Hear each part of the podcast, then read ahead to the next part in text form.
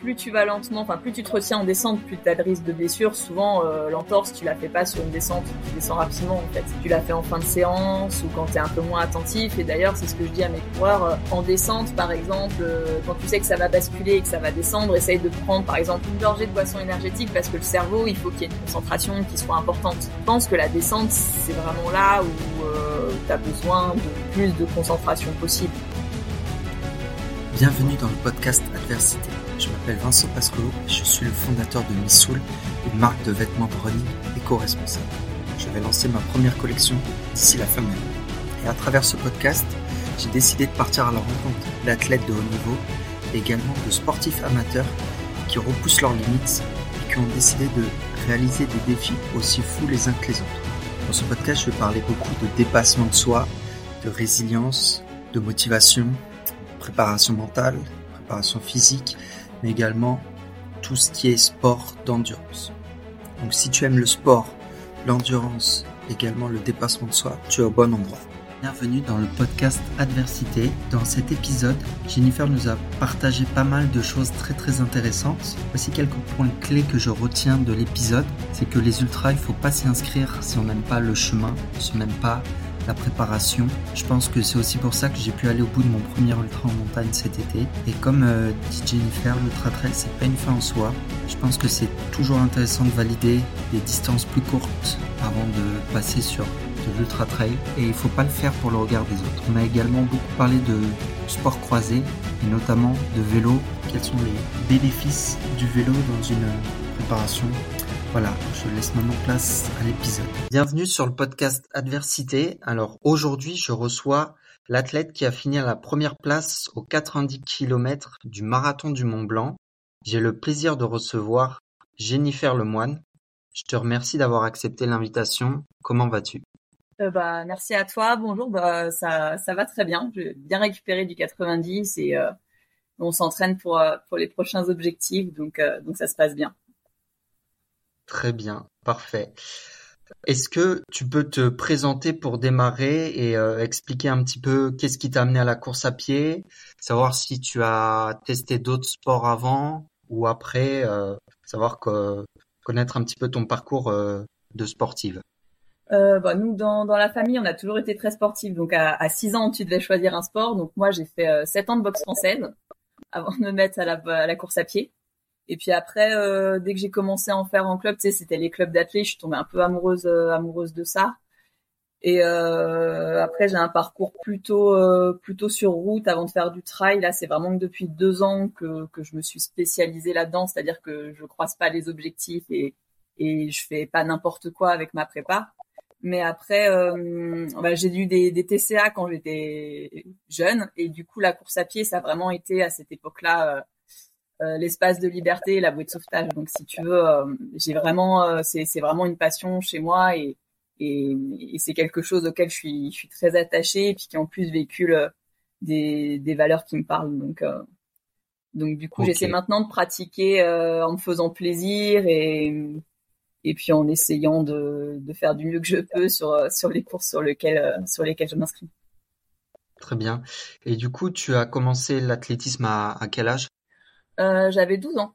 En, club d'athlètes, c'est euh, tu touches à tout au début. Enfin, des sauts, des lancers, de la, course à pied, c'est hyper formateur. Après, moi, dans mon club, j'avais été euh, bénévole aussi à l'école pour encadrer, enfin, bénévole pour l'école d'athlétisme. Et c'est vrai que je trouve que ça, c'était une deuxième famille à l'époque. Donc, j'étais tout le temps fourrée là-bas. Pour moi, ça a été quelque chose de super important quand j'étais jeune. Ok. C'est vrai, quand on est jeune, euh, je pense que c'est intéressant de tester pas mal de sports. Après, qu'est-ce qui a fait que tu t'es concentré sur la course à pied euh, dans l'athlé dans ton club? Euh, bah justement, il y a eu cette période, tu vois, où bah, j'ai j'ai une période d'anorexie en fait, et, j'avais perdu tous mes muscles à l'époque. Et on va dire que le seul truc où je pouvais encore bien performer, c'était le demi-fond. Euh, et puis je me suis mis là-dedans et puis ça te procure vraiment des sensations. Tu sais, c'est il y a toujours un moment où c'est dur dans, le demi-fond. Et euh, et du coup oui, je me suis je m'y suis mise comme ça. Après c'était mon papa euh, qui était assez attaché au cross, donc donc il m'a mis là-dessus. Et puis après une fois adulte, je pense que ça a été un peu le hasard. Après, j'ai pas fait que de la course à pied, j'ai fait du triathlon un ou deux ans, tu vois, j'ai fait un Ironman. Mais, euh, mais je pense que je suis quand même. Il y a, toujours un moment dans ces courses d'endurance où tu dois, euh, je trouve, mentalement euh, e-, être fort à un moment ou un autre. Tu vois, donc il y, a, y a cette sensation que t'as pas forcément sur du sprint ou, ou tu vois, il y a, vraiment un moment où où tu dois te dire bon bah c'est dur, mais mentalement je reste concentré et, et, et je reste dans la course quoi. Et puis je pense que c'est pas que que la course, tu sais, c'est tout le chemin euh, pour arriver à, à la compétition. C'est-à-dire que euh, moi, je, je, pense que je suis, je suis quelqu'un qui a quelques qualités, mais je pense que ma plus grosse qualité, c'est d'aimer m'entraîner et puis d'aimer aller faire du vélo, d'aimer faire des sorties longues. Alors euh, d'aimer faire du seuil, euh, enfin de, de, faire des séances de qualité. Et je pense que c'est c'est tout le chemin que j'aime aussi pour aller vers ça, les moments que je peux partager. Parfois, alors je m'entraîne très très souvent toute seule. Euh, mon copain est blessé en ce moment, mais je m'entraîne avec lui, avec euh, d'autres personnes de temps en temps, et, et, et de partager aussi des, des sorties trail, de, des blabla run, euh, d'apprendre des autres aussi. Et, et en fait, comme c'est des, des, sports où tu dois faire quand même un volume assez important, bah, ça te permet de vivre tout ça. Je pense que avec le recul, c'est ce que je recherche aussi maintenant que je cherchais peut-être pas quand j'étais plus jeune, mais c'est quand même euh, beaucoup plus euh, comment dire beaucoup plus agréable de partager aussi, d'apprendre des autres et puis de bah, juste de dialoguer sur ta pratique et, et, d'autres choses hein, d'ailleurs parce que pendant les Babla Run tu peux aborder des sujets euh, complètement euh, complètement différents mais mais je pense que c'est ça c'est la pratique aussi c'est c'est tout ce qui mène jusqu'au jour de la compétition ce qui fait que si le jour de la compétition tu as un truc qui se passe moins bien ben en fait c'est c'est pas que c'est pas grave mais en fait tout le chemin que tu auras fait il, il est pas perdu en fait Ouais, non, je vois, bah, la préparation, c'est, euh, souvent ça peut être euh, très exigeant. Euh, et puis au final, on dit souvent que, ok, c'est bien de, de s'inscrire à une course, de prendre le départ, mais toute la préparation en amont, c'est presque comme si on faisait une, deuxième course en, en soi, quoi. Parce que faut, faut la faire, la prépa. Ah oui, non, faut la faire. Et puis bon, il y a, y a des moments où c'est dur. Hein. Je dis que j'aime les séances de seuil, mais au moment où tu les fais, t'as quand même euh, un, mentalement euh, des exigences, etc. Il y a des jours où c'est quand même dur, hein. Donc, euh, mais mais je pense que on, aime faire ça, tu vois. On a tout fait pour pour pouvoir faire ça aussi. Et, je pense qu'en fait, par exemple, tu vois, les, le trail long, les ultras, faut pas s'y inscrire si on n'aime pas tout ce chemin, en fait, parce que tu vois, je coach et, parfois j'ai j'ai pu voir dans certaines personnes, qui, qui n'aiment pas faire des sorties longues, par exemple, et, et, du coup, ce qu'ils recherchent plus dans le faire de faire du trail long, c'est plus un peu le regard des autres et c'est pas forcément euh, le, chemin qui mène. Et, du coup, quand c'est comme ça, faut avoir une discussion autour de ça parce que c'est vachement important d'aimer sa pratique. Et, et, en fait, le, le long ou l'ultra trail, c'est pas une fin en soi. On peut être performant sur du 20, sur du 40. Euh, enfin, je veux dire prendre euh, du plaisir en fait dans c'est pas le graal en fait de forcément faire du, du, long tu vois je veux dire je pense qu'il faut vraiment euh, pratiquer en fonction de ce que t'aimes faire. Et c'est dur aussi hein, de faire un marathon, c'est dur de faire un 20 km, c'est c'est un petit peu différent comme, effort, mais mais il y a de l'implication aussi si, si tu si tu t'y prépares. Hein, donc euh, euh, je pense que ça c'est vraiment important de déterminer tes, tes motivations. La course c'est ta motivation extrinsèque pour t'entraîner, et ta motivation intrinsèque c'est ta passion ta passion de t'entraîner en fait. Et, c'est c'est ça qui doit être moteur, je pense euh, vraiment tous les jours, c'est d'avoir ce, ce, cette passion en fait pour s'entraîner. Je, je, suis tout à fait d'accord avec toi. Et du coup, je voulais revenir sur euh, le cross que tu as fait quand, quand tu étais plus jeune. Est-ce que tu dirais que, parce que moi j'ai euh, l'impression que le cross, euh, pour avoir vu pas mal de vidéos ou autres, c'est quand même assez exigeant. on voit vraiment les les gens qui, qui font du cross qui qui sont cuits mais cuits de chez cuits. Et euh, tu dirais que cette exigence-là, euh, ça t'a permis de développer un mental et ça a été euh, formateur pour la suite? Je pense que ça a été formateur pour la suite, mais tu vois, j'avais pas le recul que, que j'ai aujourd'hui. Je pense que quand j'étais plus jeune, j'étais attachée beaucoup à la place. Alors je suis encore un peu attachée à la place, hein, quand euh, t'es content quand tu fais un podium, quand tu fais une bonne place, mais euh, mais j'avais pas, tu sais, ce, recul de, du, chemin, tu vois, de se dire à l'entraînement euh, il y avait du plaisir, etc. Et j'étais plus dans un tunnel, je pense, quand j'étais jeune. Et, et t'as as un petit peu le regard des autres, etc. Mais après c'est vraiment formateur parce qu'en club, euh, comme je te dis, t'as des entraînements en groupe. Euh, moi à l'époque, il y avait quand même eu parce que moi j'étais dans un petit club beaucoup de bienveillance avec des gens qui ont essayé vraiment de prendre soin de moi malgré malgré les soucis que j'ai eu à l'époque, tu vois. Donc et ça c'était hyper important, tu vois, d'avoir un encadrement, enfin d'avoir des proches bienveillants. Je trouve que à l'entraînement c'est aussi c'est aussi fondamental. Donc euh, je, je, pense que ça aussi ça, ça a été euh, ça a été important. Et, et tu vois non le cross je trouve que c'est une super discipline, euh, ça ça pousse à se dépasser, tu as une adversité qui est, qui est, qui est importante parce que tu vois tous les gens qui sont euh, qui sont en compétition avec toi. Euh, j'ai eu une impression qu'à un moment ça avait perdu un petit peu de un petit peu de participants et que maintenant c'est un petit peu revenu. Mais, euh, mais ouais, voilà, l'athlé, j'ai trouvé ça hyper formateur, mais même le fait de toucher à plusieurs sports quand t'es gamin, au début, ils te, ils te font faire plusieurs disciplines et, et j'ai trouvé que c'était génial d'essayer plusieurs choses. Euh, moi, si, les gens euh, veulent faire tester des sports un peu différents à leurs enfants, je les engage à aller en école d'athlétisme. Hein. Franchement, euh, moi, j'y ai vécu des super moments et, j'en ai des super souvenirs. Hein. Ah ouais, très bien. Et c'est à partir de quel âge où tu commences à te mettre au triathlon et à ce moment-là, est-ce que c'est tu vas chercher quelque chose que peut-être l'athlète ne pouvait pas t'apporter?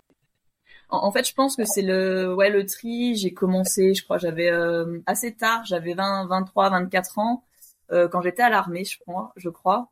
Et oui, je voulais essayer quelque chose de nouveau et puis ça m'a permis, en fait, ça m'a fait beaucoup progresser parce que tu vois, c'est là qu'on voit que le volume aide aussi dans la progression. C'est que euh, bah, j'ai fait euh, l'Ironman et puis en fait j'avais cette envie de retourner un peu plus en course à pied parce que c'est là que je me faisais quand même le plus plaisir. Et, euh, et en fait c'est en m'entraînant pour un marathon que j'ai battu par exemple mon record sur 10 bornes et mon record sur semi-marathon quoi, tu vois. Donc euh, et puis j'ai fait le marathon et puis après euh, après j'ai eu une pratique un peu éclectique, c'est-à-dire que euh, je sais plus, ça c'est l'exemple le plus frappant. Je fais un marathon et puis 15 jours après, je fais mon premier 70 km en trail. Alors j'avais jamais fait une sortie trail dans toute la préparation. maintenant je le fais plus, je cible les objectifs, mais tu vois, il y avait cette envie d'un peu toucher à tout, de tout essayer. Et, alors je, je le conseillerais pas à mes athlètes. Je leur dis vraiment de d'essayer au maximum de, cibler les objectifs pour bien les préparer, mais à l'époque, ouais, il y avait un peu cette envie de d'essayer plein de choses. Donc euh, après, j'ai bien vu à partir de 100 km que mécaniquement, si tu t'entraînais sur route, c'était il y avait une limite qui était vraiment technique. Et à l'époque, euh, euh j'avais pas conscience non plus qu'il y avait tout ce travail à faire sur la nutrition. Euh, mais bon, voilà, avec le maintenant tout ça, ça, ça a évolué. Je me suis un peu pas, pas assagi à l'entraînement, mais voilà, maintenant j'ai plus une démarche d'essayer de, de, de performer sur sur les objectifs principaux. Donc j'ai un peu un peu plus ciblé ce, ce que je faisais. Ok, très bien. Et j'imagine que après, plus tard, euh, tu as fait un peu comme tout le monde, euh, bah, tu t'es mis au marathon, etc., euh, jusqu'à arriver à, à t'intéresser au, au trail. c'est ça, c'était ça un petit peu le cheminement? oui, tu vois, maintenant tu me fais courir à plat, j'ai tendance à m'ennuyer, tu vois. Enfin, le trail, t'as aussi euh, le fait de pouvoir un peu plus varier le terrain qui, qui est intéressant. Et, euh, et puis bon, tu as quand même pas mal de pratiquants. C'est encore pour le moment, je trouve que tu as quand même euh, euh, comment dire un esprit trail. Tu vois, par exemple, je me souviens d'un trail où je m'étais euh, fait une entorse et il y a vachement de gens sur le parcours parce que j'ai dû essayer de rejoindre les secours parce que je pouvais plus courir, je me cassais la figure tous les trois mètres. et il y a des gens qui sont arrêtés pour me demander si j'avais besoin de quelque chose, tu vois. Enfin, euh, pour le moment, il y a, y, a, y a, encore ça. Donc euh, ça, ça, je trouve ça assez sympa. Donc euh, ça, c'était chouette aussi parce que c'est vrai. Bon, après, je le comprends. Hein, il y a le chrono et du coup, quand tu es sur route, t'es attaché au chrono et, et, du coup, bon, bah, t'as moins ce truc de dire, je vais peut-être m'arrêter deux minutes pour voir si la personne elle va bien. c'est ça, c'est cool aussi, quoi. Donc j'espère que ça va rester un peu dans, dans cet esprit-là encore. Ok, ouais, ouais. J'espère aussi. Et du coup, quelle, euh, quelle distance tu as testé en, trail et laquelle est ta préférée? Bah, je, je sais pas encore parce que tu vois, j'avais fait euh, l'échappée belge, j'avais fait le 145 km, ça s'était très très mal passé pour moi. Euh, parce qu'à l'époque, comme je courais beaucoup sur route, j'ai eu mal très très tôt au genou. Pour te dire, j'ai dû mettre 40 heures, j'ai eu mal au bout de 6 heures de course. Je me suis fait une entorse, je l'ai même pas senti tellement j'avais mal au genou. Mais euh, tu sais, j'avais à cette époque, c'était important pour moi de finir et je l'avais fini. Et du coup, euh, j'avais toujours ces problèmes de genoux et je m'étais dit, bah c'est fini pour moi le long et je pourrais faire que des efforts de 6, 7, 8 heures maximum. Et puis cette année, j'ai déménagé euh, chez mon copain qui habite dans un endroit qui est vallonné et du coup, bah, mécaniquement, ça a été dur de s'y faire. Mais en fait, maintenant, entre la muscu, les entraînements euh, en descente, je me suis beaucoup améliorée en descente parce qu'il faut savoir que si tu descends mal aussi, euh, les articulations, elles prennent beaucoup. Et, tu vois, le 90 du Mont Blanc, c'était pour moi un test. Déjà, pour moi, c'est une petite victoire de me dire que je peux courir 13 heures sans avoir mal aux genoux. Et, et, pour moi, en fait, je refais un trail euh, un peu long normalement en, fin d'année sur un parcours plus roulant pour tester toujours le genou. Et enfin, si, si, tous les voyants sont au vert, j'aimerais peut-être faire l'UTMB l'année prochaine. Il n'y a pas de certitude, mais euh, mais je, du coup, il faut que je reteste. J'aimerais retester euh, du long en étant euh, pas handicapé par par mon enfin par mon genou parce que tu vois, avoir, euh, si tu dis c'est dur musculairement, c'est un peu dur mentalement et tout, c'est des choses sur lesquelles tu peux travailler. Et quand c'est l'articulation qui te fait mal dès le début, c'est, c'est compliqué, tu vois. Enfin, moi, je me souviens de cette course, avoir vraiment pleuré euh, et ça avait été, ça avait été hyper dur, hein, franchement. Euh, et tu, enfin, j'avais quasiment pas de courbature après et tout, mais le genou avait été tellement douloureux que. Et puis maintenant, me dire peut-être que c'est possible en fait de faire du très long. J'ai envie de retester, mais je suis pas sûre à 100% que ça me plaira. Donc il faut que je je reteste cette distance. Mais en tout cas, le 90 du, Mont Blanc, ça m'avait ça m'avait vraiment plu. Hein. Franchement, euh, la prépa comme le jour de la course, euh, ça ça a été extraordinaire. Ok, très bien. Ouais. Bah, après, c'est sûr, euh, faut tester. Euh, c'est vrai que l'échappée belle, c'est c'est une course qui est quand même réputée pour être très technique. Donc euh, en plus les 145, euh, bah, c'est la distance la plus longue. non, non, euh, mais moi à l'époque j'étais j'étais toute folle, hein, donc. donc ouais, non, je comprends. et du coup, moi je voulais savoir la transition entre la route et le trail. Elle, de, de ce que je comprends, c'est qu'elle s'est faite assez rapidement, mais tu euh, est-ce que as fait, tu penses avoir fait des erreurs en, en voulant aller trop vite et est-ce que tu as adapté ton, ton entraînement? Non, alors je, je pense que j'ai fait des erreurs parce que j'ai fait, enfin j'ai mon entraînement, j'ai quand même beaucoup de volume et, euh, je me suis blessée plusieurs fois l'année dernière. En, enfin ça a été hyper compliqué. J'ai après les championnats de France, je me suis blessée plusieurs fois et je pense que c'est le fait de changer de terrain, de changer de façon de s'entraîner euh, après, je croise beaucoup avec le vélo. Je sais que mon nouvel entraîneur, je lui avais dit ça, que ça fonctionnait pas mal chez moi, les enchaînements vélo-course avec le triathlon. Euh, donc, il me fait faire quand même beaucoup de vélo en, récupération, en endurance fondamentale. Alors, mon copain dira, je t'appuie pas sur la pédale, mais en, enfin, quand t'as déjà beaucoup de kilomètres dans les pattes et que tu fais ta récup en vélo, euh, et vu que le trièvre c'est jamais tout plat, euh, c'est plus ou moins de la récup. Mais, euh, mais moi, j'ai tendance, euh, même à mes athlètes, à leur faire beaucoup d'entraînements croisés parce que ça te permet d'augmenter ta base aérobie euh, en évitant les blessures. Euh, après, il faut une base à pied, hein, bien sûr, mais, mais je trouve ça intelligent de, de, croiser comme ça. En plus, mentalement, je trouve que ça apporte aussi un peu de variété. Ça, par exemple, à l'entraînement, je trouve ça hyper important d'apporter de la variété à ton entraînement. Tu vois, dans ta façon de fractionner les blocs, etc. Alors moi, j'ai un entraîneur du coup qui me fait ça parce que j'ai je suis quelqu'un qui a un peu du mal à se, à se réfréner. Donc j'ai besoin d'un regard extérieur pour me dire un peu là, bon là, euh, c'est bon, tu, tu fais un peu n'importe quoi parce que autant j'ai, il y a deux personnes, tu vois, qui s'opposent à moi. Des fois, t'as l'entraîneur qui se dit non mais là c'est n'importe quoi, t'es fatigué, et puis t'as l'athlète qui dit non mais t'es un peu fragile et il, faut y aller là, quoi, tu vois. Et, c'est pour ça que c'est intéressant d'avoir un regard extérieur, je trouve, sur. Euh, alors il y a des gens qui arrivent à s'entraîner tout seul, mais tu vois, même mon copain qui a un, un gros niveau, bah il y a certaines périodes où il prend quelqu'un pour euh, pour avoir un regard sur ce qu'il fait. Quoi. Ouais. Euh, ben moi, je suis un petit peu comme toi. Je crois fortement au, au sport croisé. Euh, toi, tu recommandes de, de faire du vélo si on a le temps, euh, combien de fois dans la semaine? Après, ça c'est compliqué parce que ça dépend des individus. Tu vois, ça dépend de ton emploi du temps.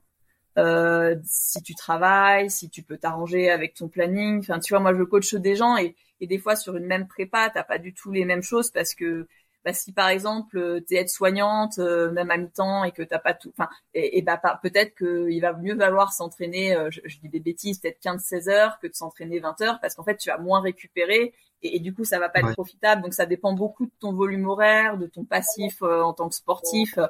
Euh, ça, ça, dépend beaucoup de ta pratique. C'est compliqué de dire combien de fois dans dans la semaine. Ça dépend aussi de, de ce que tu aimes faire, tu vois. Donc, euh, mais, mais je pense qu'il faut quand même, euh, enfin, ça, ça, dépend aussi de la période, de la période de l'année. Donc, euh, mais oui, pour augmenter le volume aérobie euh, progressivement, je pense que le vélo c'est intéressant ou en récup, tu vois, euh, tu as besoin de récupérer un petit peu au lieu de passer sur de la course à pied qui est un peu plus traumatisant, tu peux faire du vélo, voir un peu de piscine, mais bon, les trailers sont pas très euh, sont pas très enclins à nager. J'ai quelques triathlètes, donc ça, ça c'est plus facile, mais il y a peu de trailers qui nagent.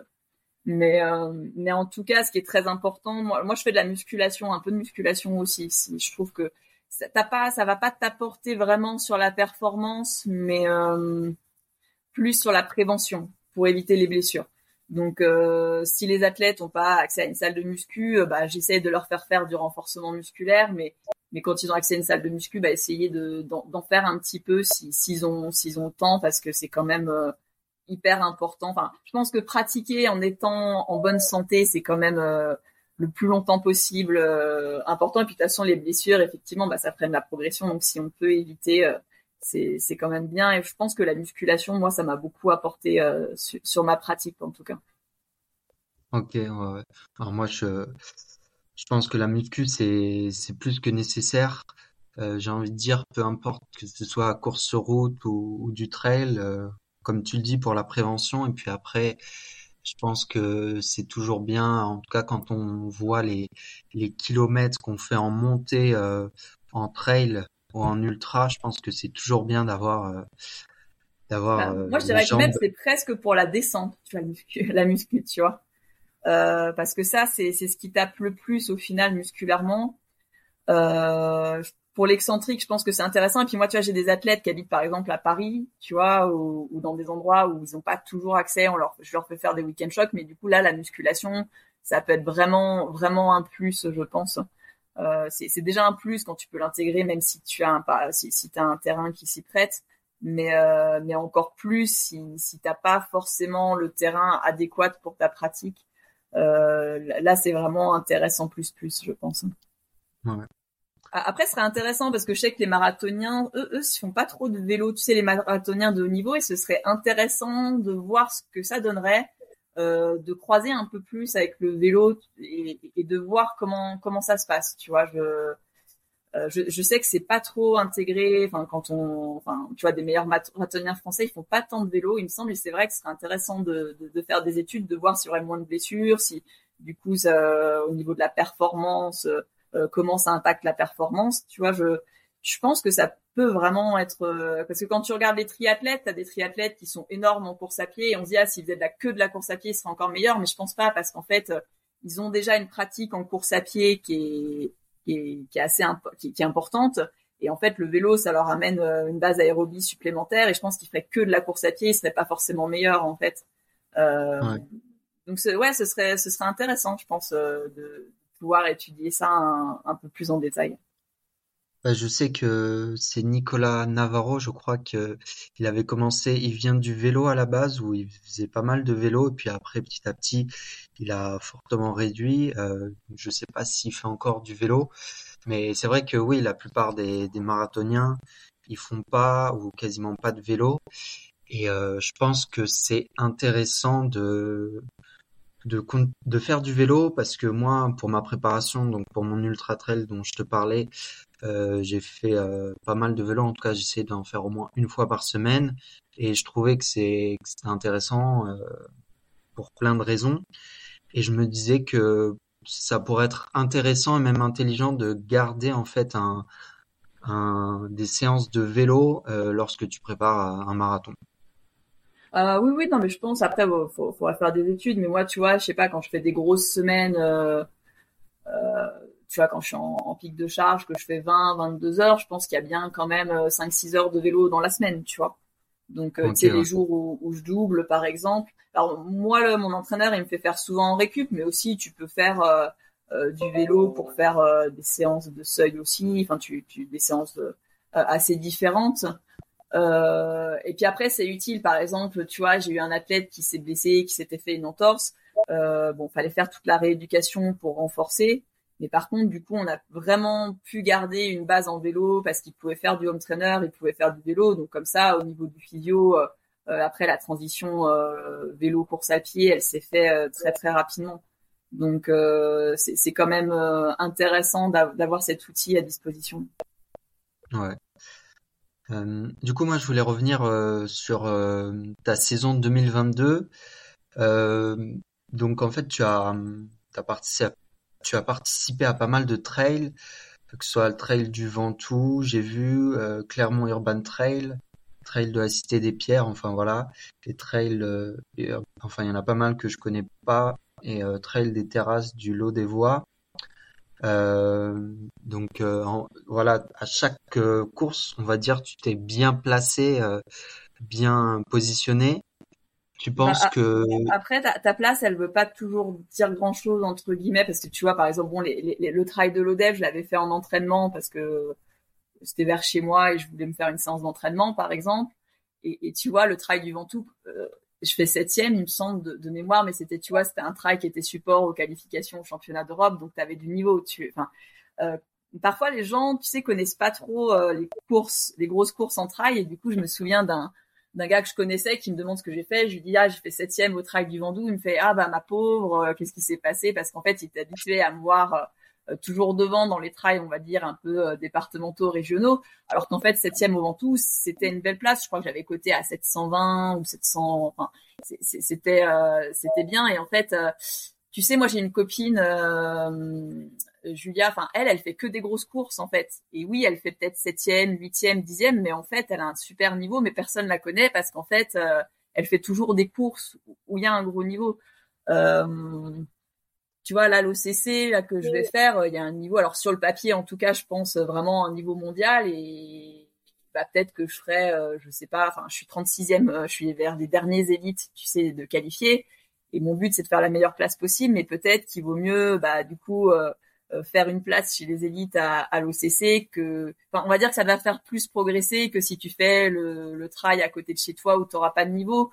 Et, c'est vrai que ça c'est euh, tu vois quand il y a des belles places faut en profiter. L'année dernière j'avais fait troisième au France. Bon j'étais contente j'en ai profité.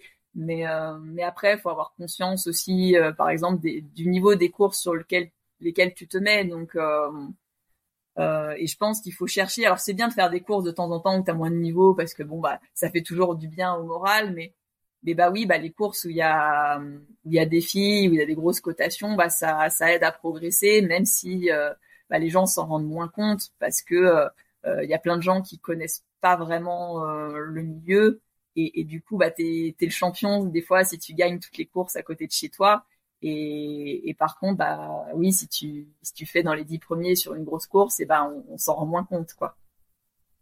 Ouais, non, je, je vois, je vois. Euh, ok.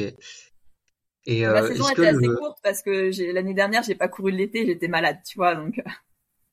Ok, et j'ai vu que tu n'avais pas fait euh, l'OCC non plus.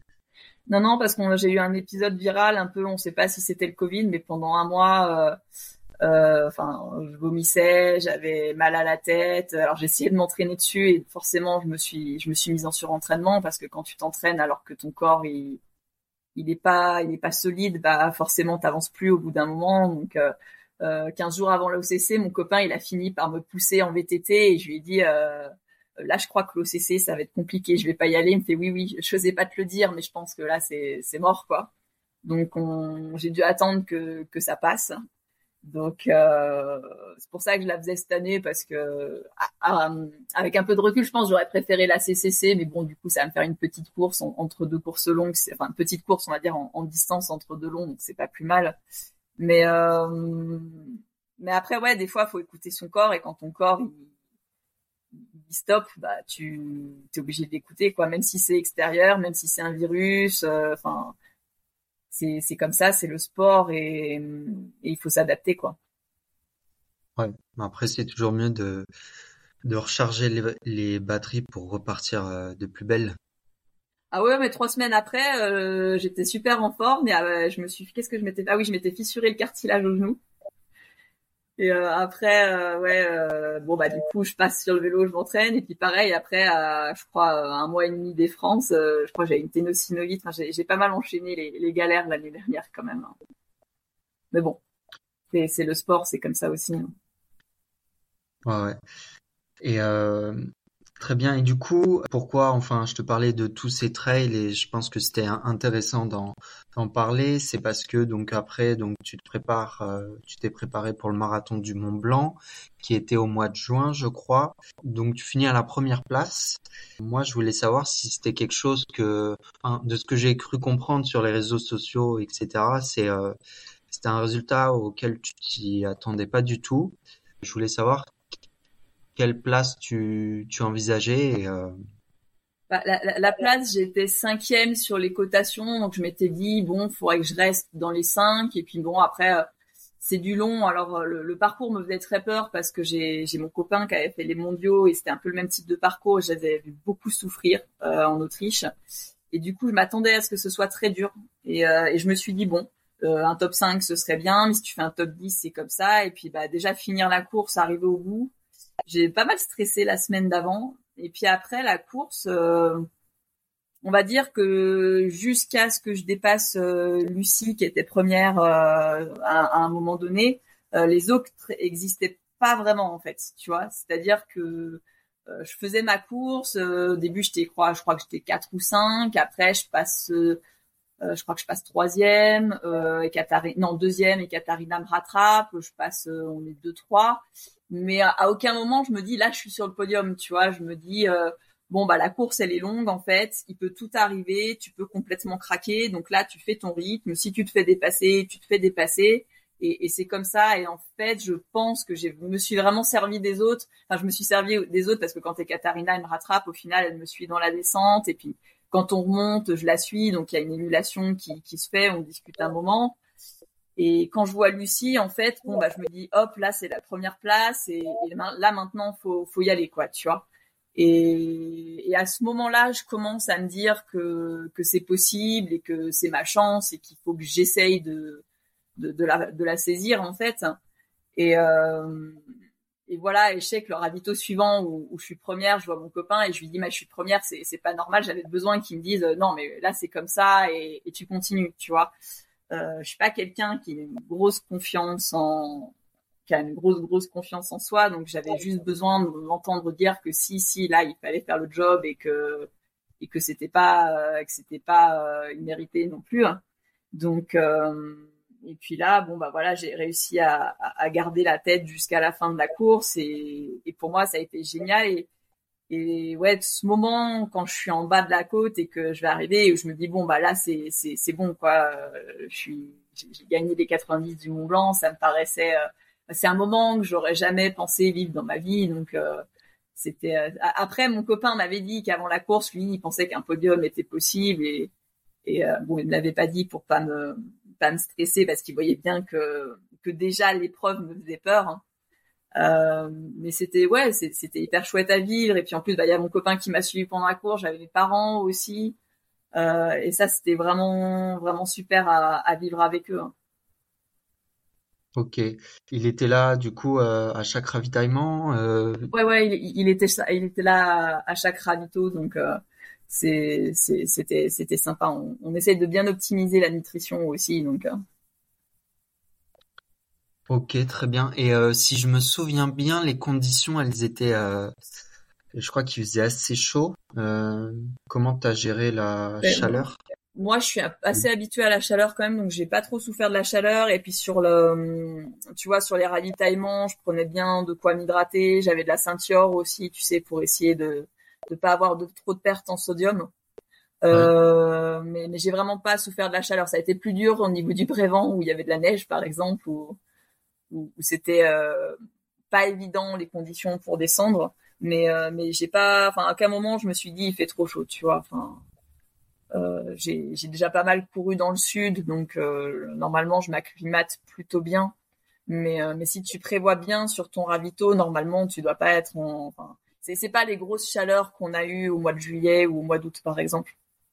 Donc c'est, je, pense, je pense peut-être pour certains ça a été dur parce que c'était les, les premières fois où il faisait un peu chaud, mais moi personnellement, j'en ai pas souffert.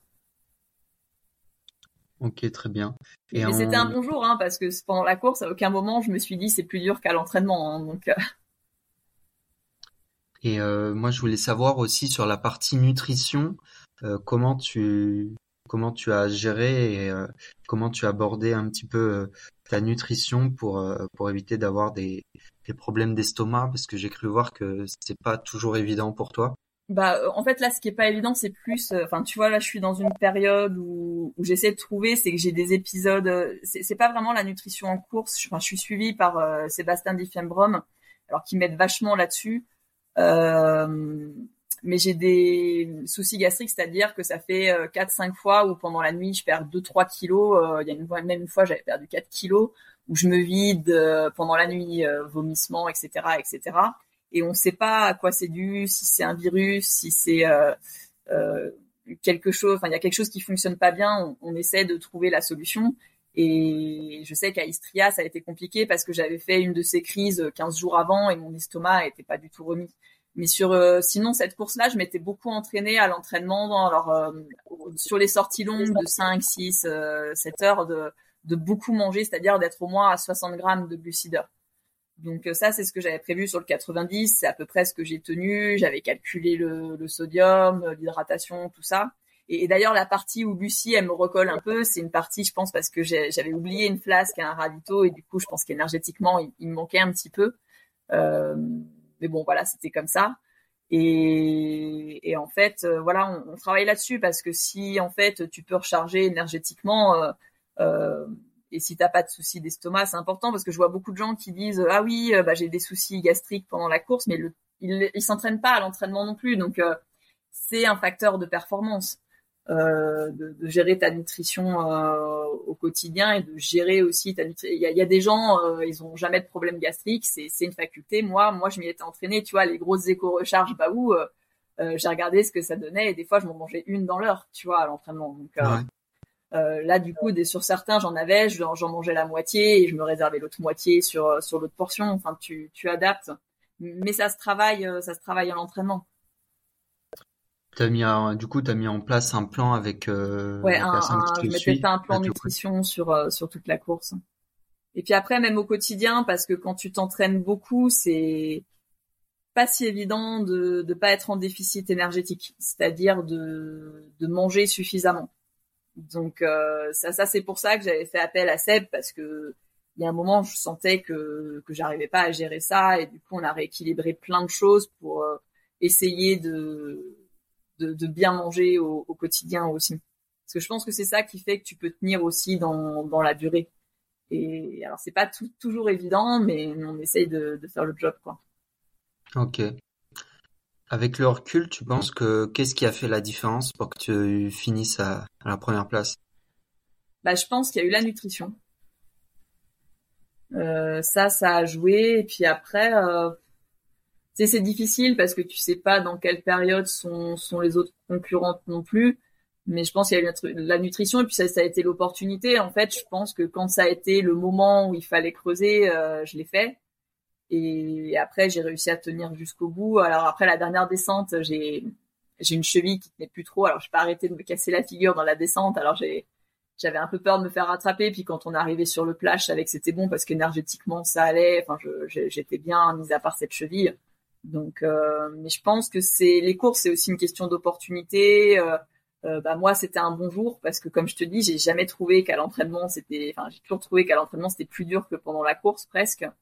Donc euh, et puis peut-être le fait que d'avoir fait ma course, c'est-à-dire que les autres ils ont existé vraiment pour euh, pour te dépasser quoi, tu vois et, et comme j'étais pas euh, focus que sur la place, bah je pense que ça a été bien à vivre aussi.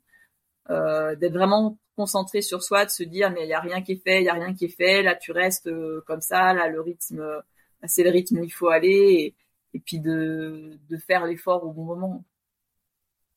Ok, ouais, ouais, je vois. Et euh, c'est à partir de quel moment, tu sais, où t'es, euh, t'étais première T'es passée première? Euh, Moi, j'étais un peu dans un tunnel. Alors, pour te situer, on avait fait le ravito à Émosson et c'était sur la partie, euh, la partie après, dans, dans la, l'avant-dernière montée, hein, euh, où je vois Lucie et puis j'étais hyper surprise de, de la rattraper parce que ça faisait un moment que j'étais avec Ekaterina. Et, et là, je sais pas, je me suis dit, mais là, je suis bien et si on l'a rattrapée, bah, si elle me suit, elle me suit et on fera un chemin ensemble. Mais si, si moi, moi, je sentais que j'étais dans un moment fort, il faut savoir que de toute façon, un ultra, enfin, un ultra, un trail long, c'est jamais linéaire. Hein, T'as des moments de bien, de moins bien. Euh, je me suis dit, bah écoute, on tente. Et puis, de toute façon, j'étais toujours sur mon rythme, c'est-à-dire que j'avais pas l'impression de faire un effort surhumain.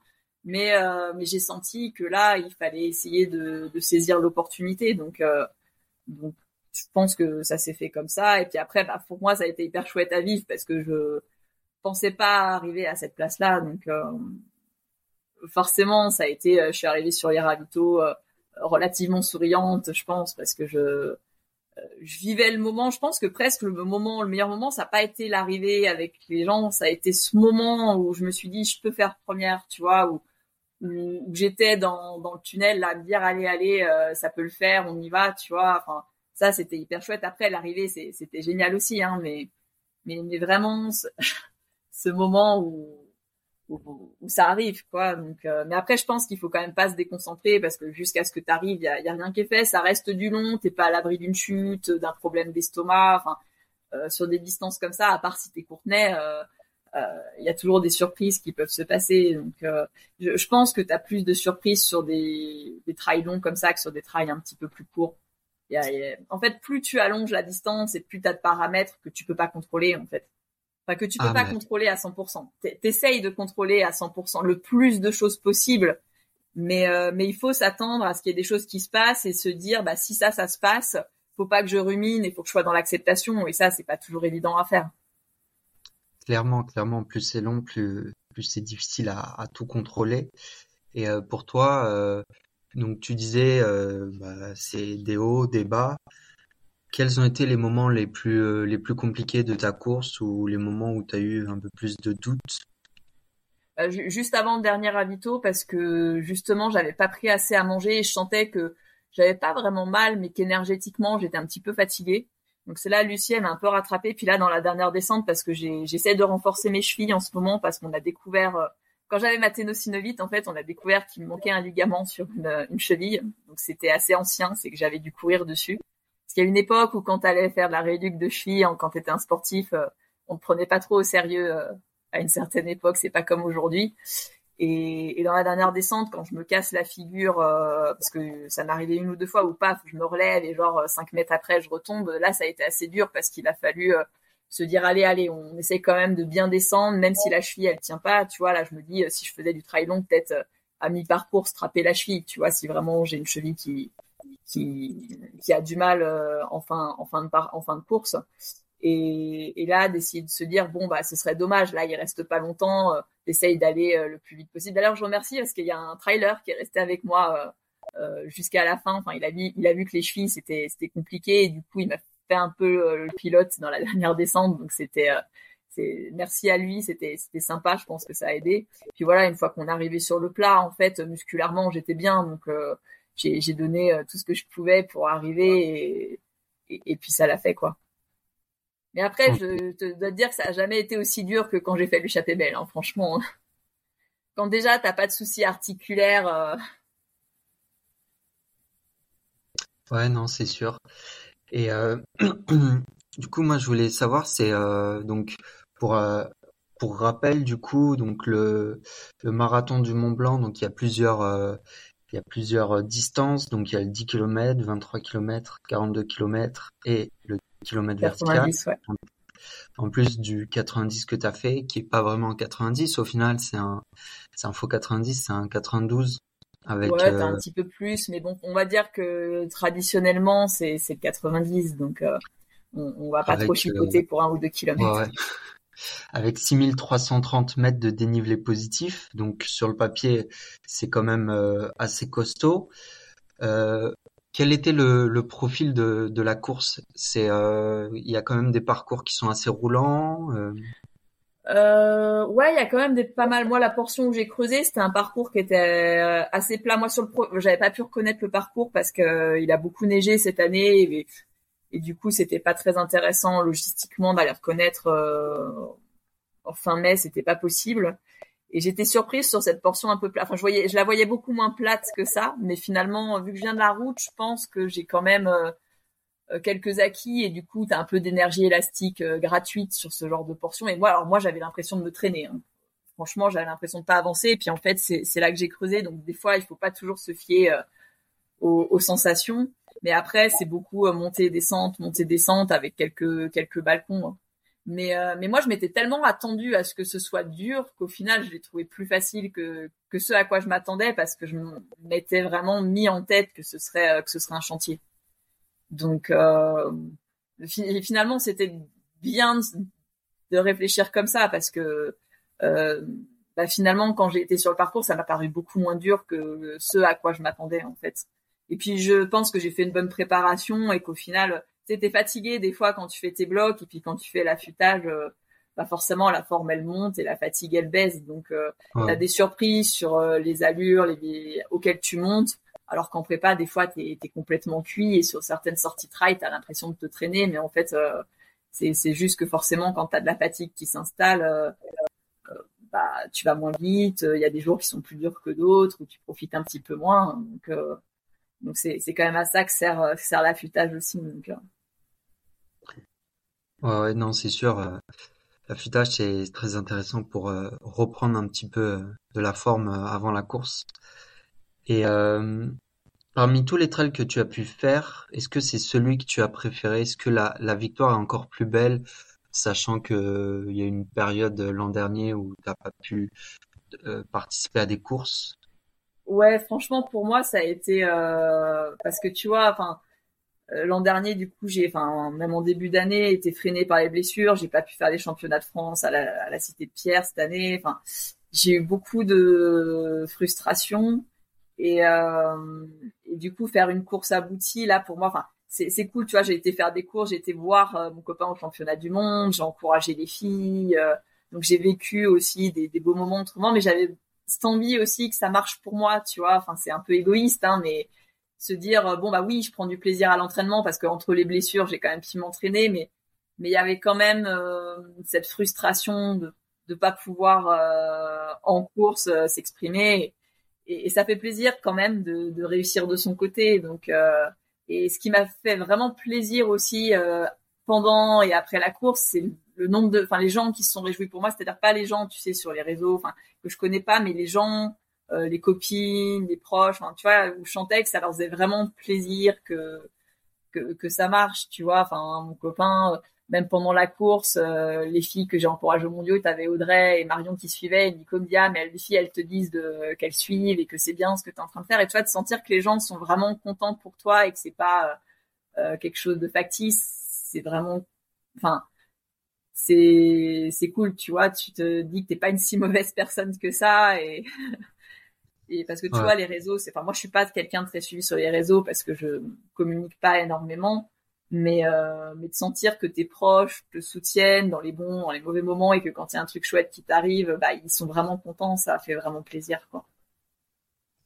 Ouais non c'est sûr.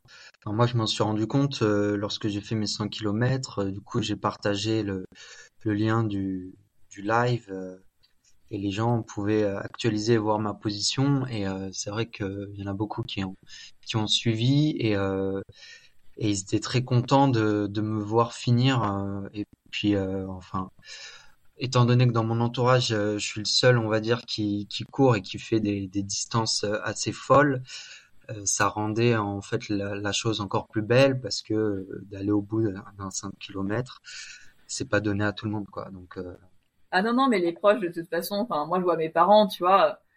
moi, ils me trouveront toutes les excuses du monde si je fais une mauvaise course, hein, tu sais je veux dire euh, eux pour eux. Et puis d'ailleurs c'est un réconfort. Avant la course je leur fais mais si je rate ma course c'est pas grave. Nous on s'en fiche. Euh, ils sont juste là parce qu'ils t'aiment et qu'ils veulent venir te voir tu vois. Et ça euh, je pense qu'il faut savoir bien s'entourer c'est-à-dire d'être avec des gens qui sont comme en fait j'ai je sais pas si tu connais Sabrina Cachard enfin les Olive et Sabrina Cachard c'est les parents de Sylvain. Tu sais Sylvain Cachard il a un gros palmarès en course en montagne il a fait premier français à Cerzinal il y a pas longtemps et ça ça a été une rencontre dans ma vie tu vois c'est ma meilleure copine et et elle fait de l'ultra trail hein, elle, elle, a déjà fait l'UTMB avec un, un, très bon chrono ils ont une pratique enfin ils ont une cinquantaine d'années et c'est des gens extraordinaires. Et eux, elle, tu vois, c'est la bienveillance incarnée.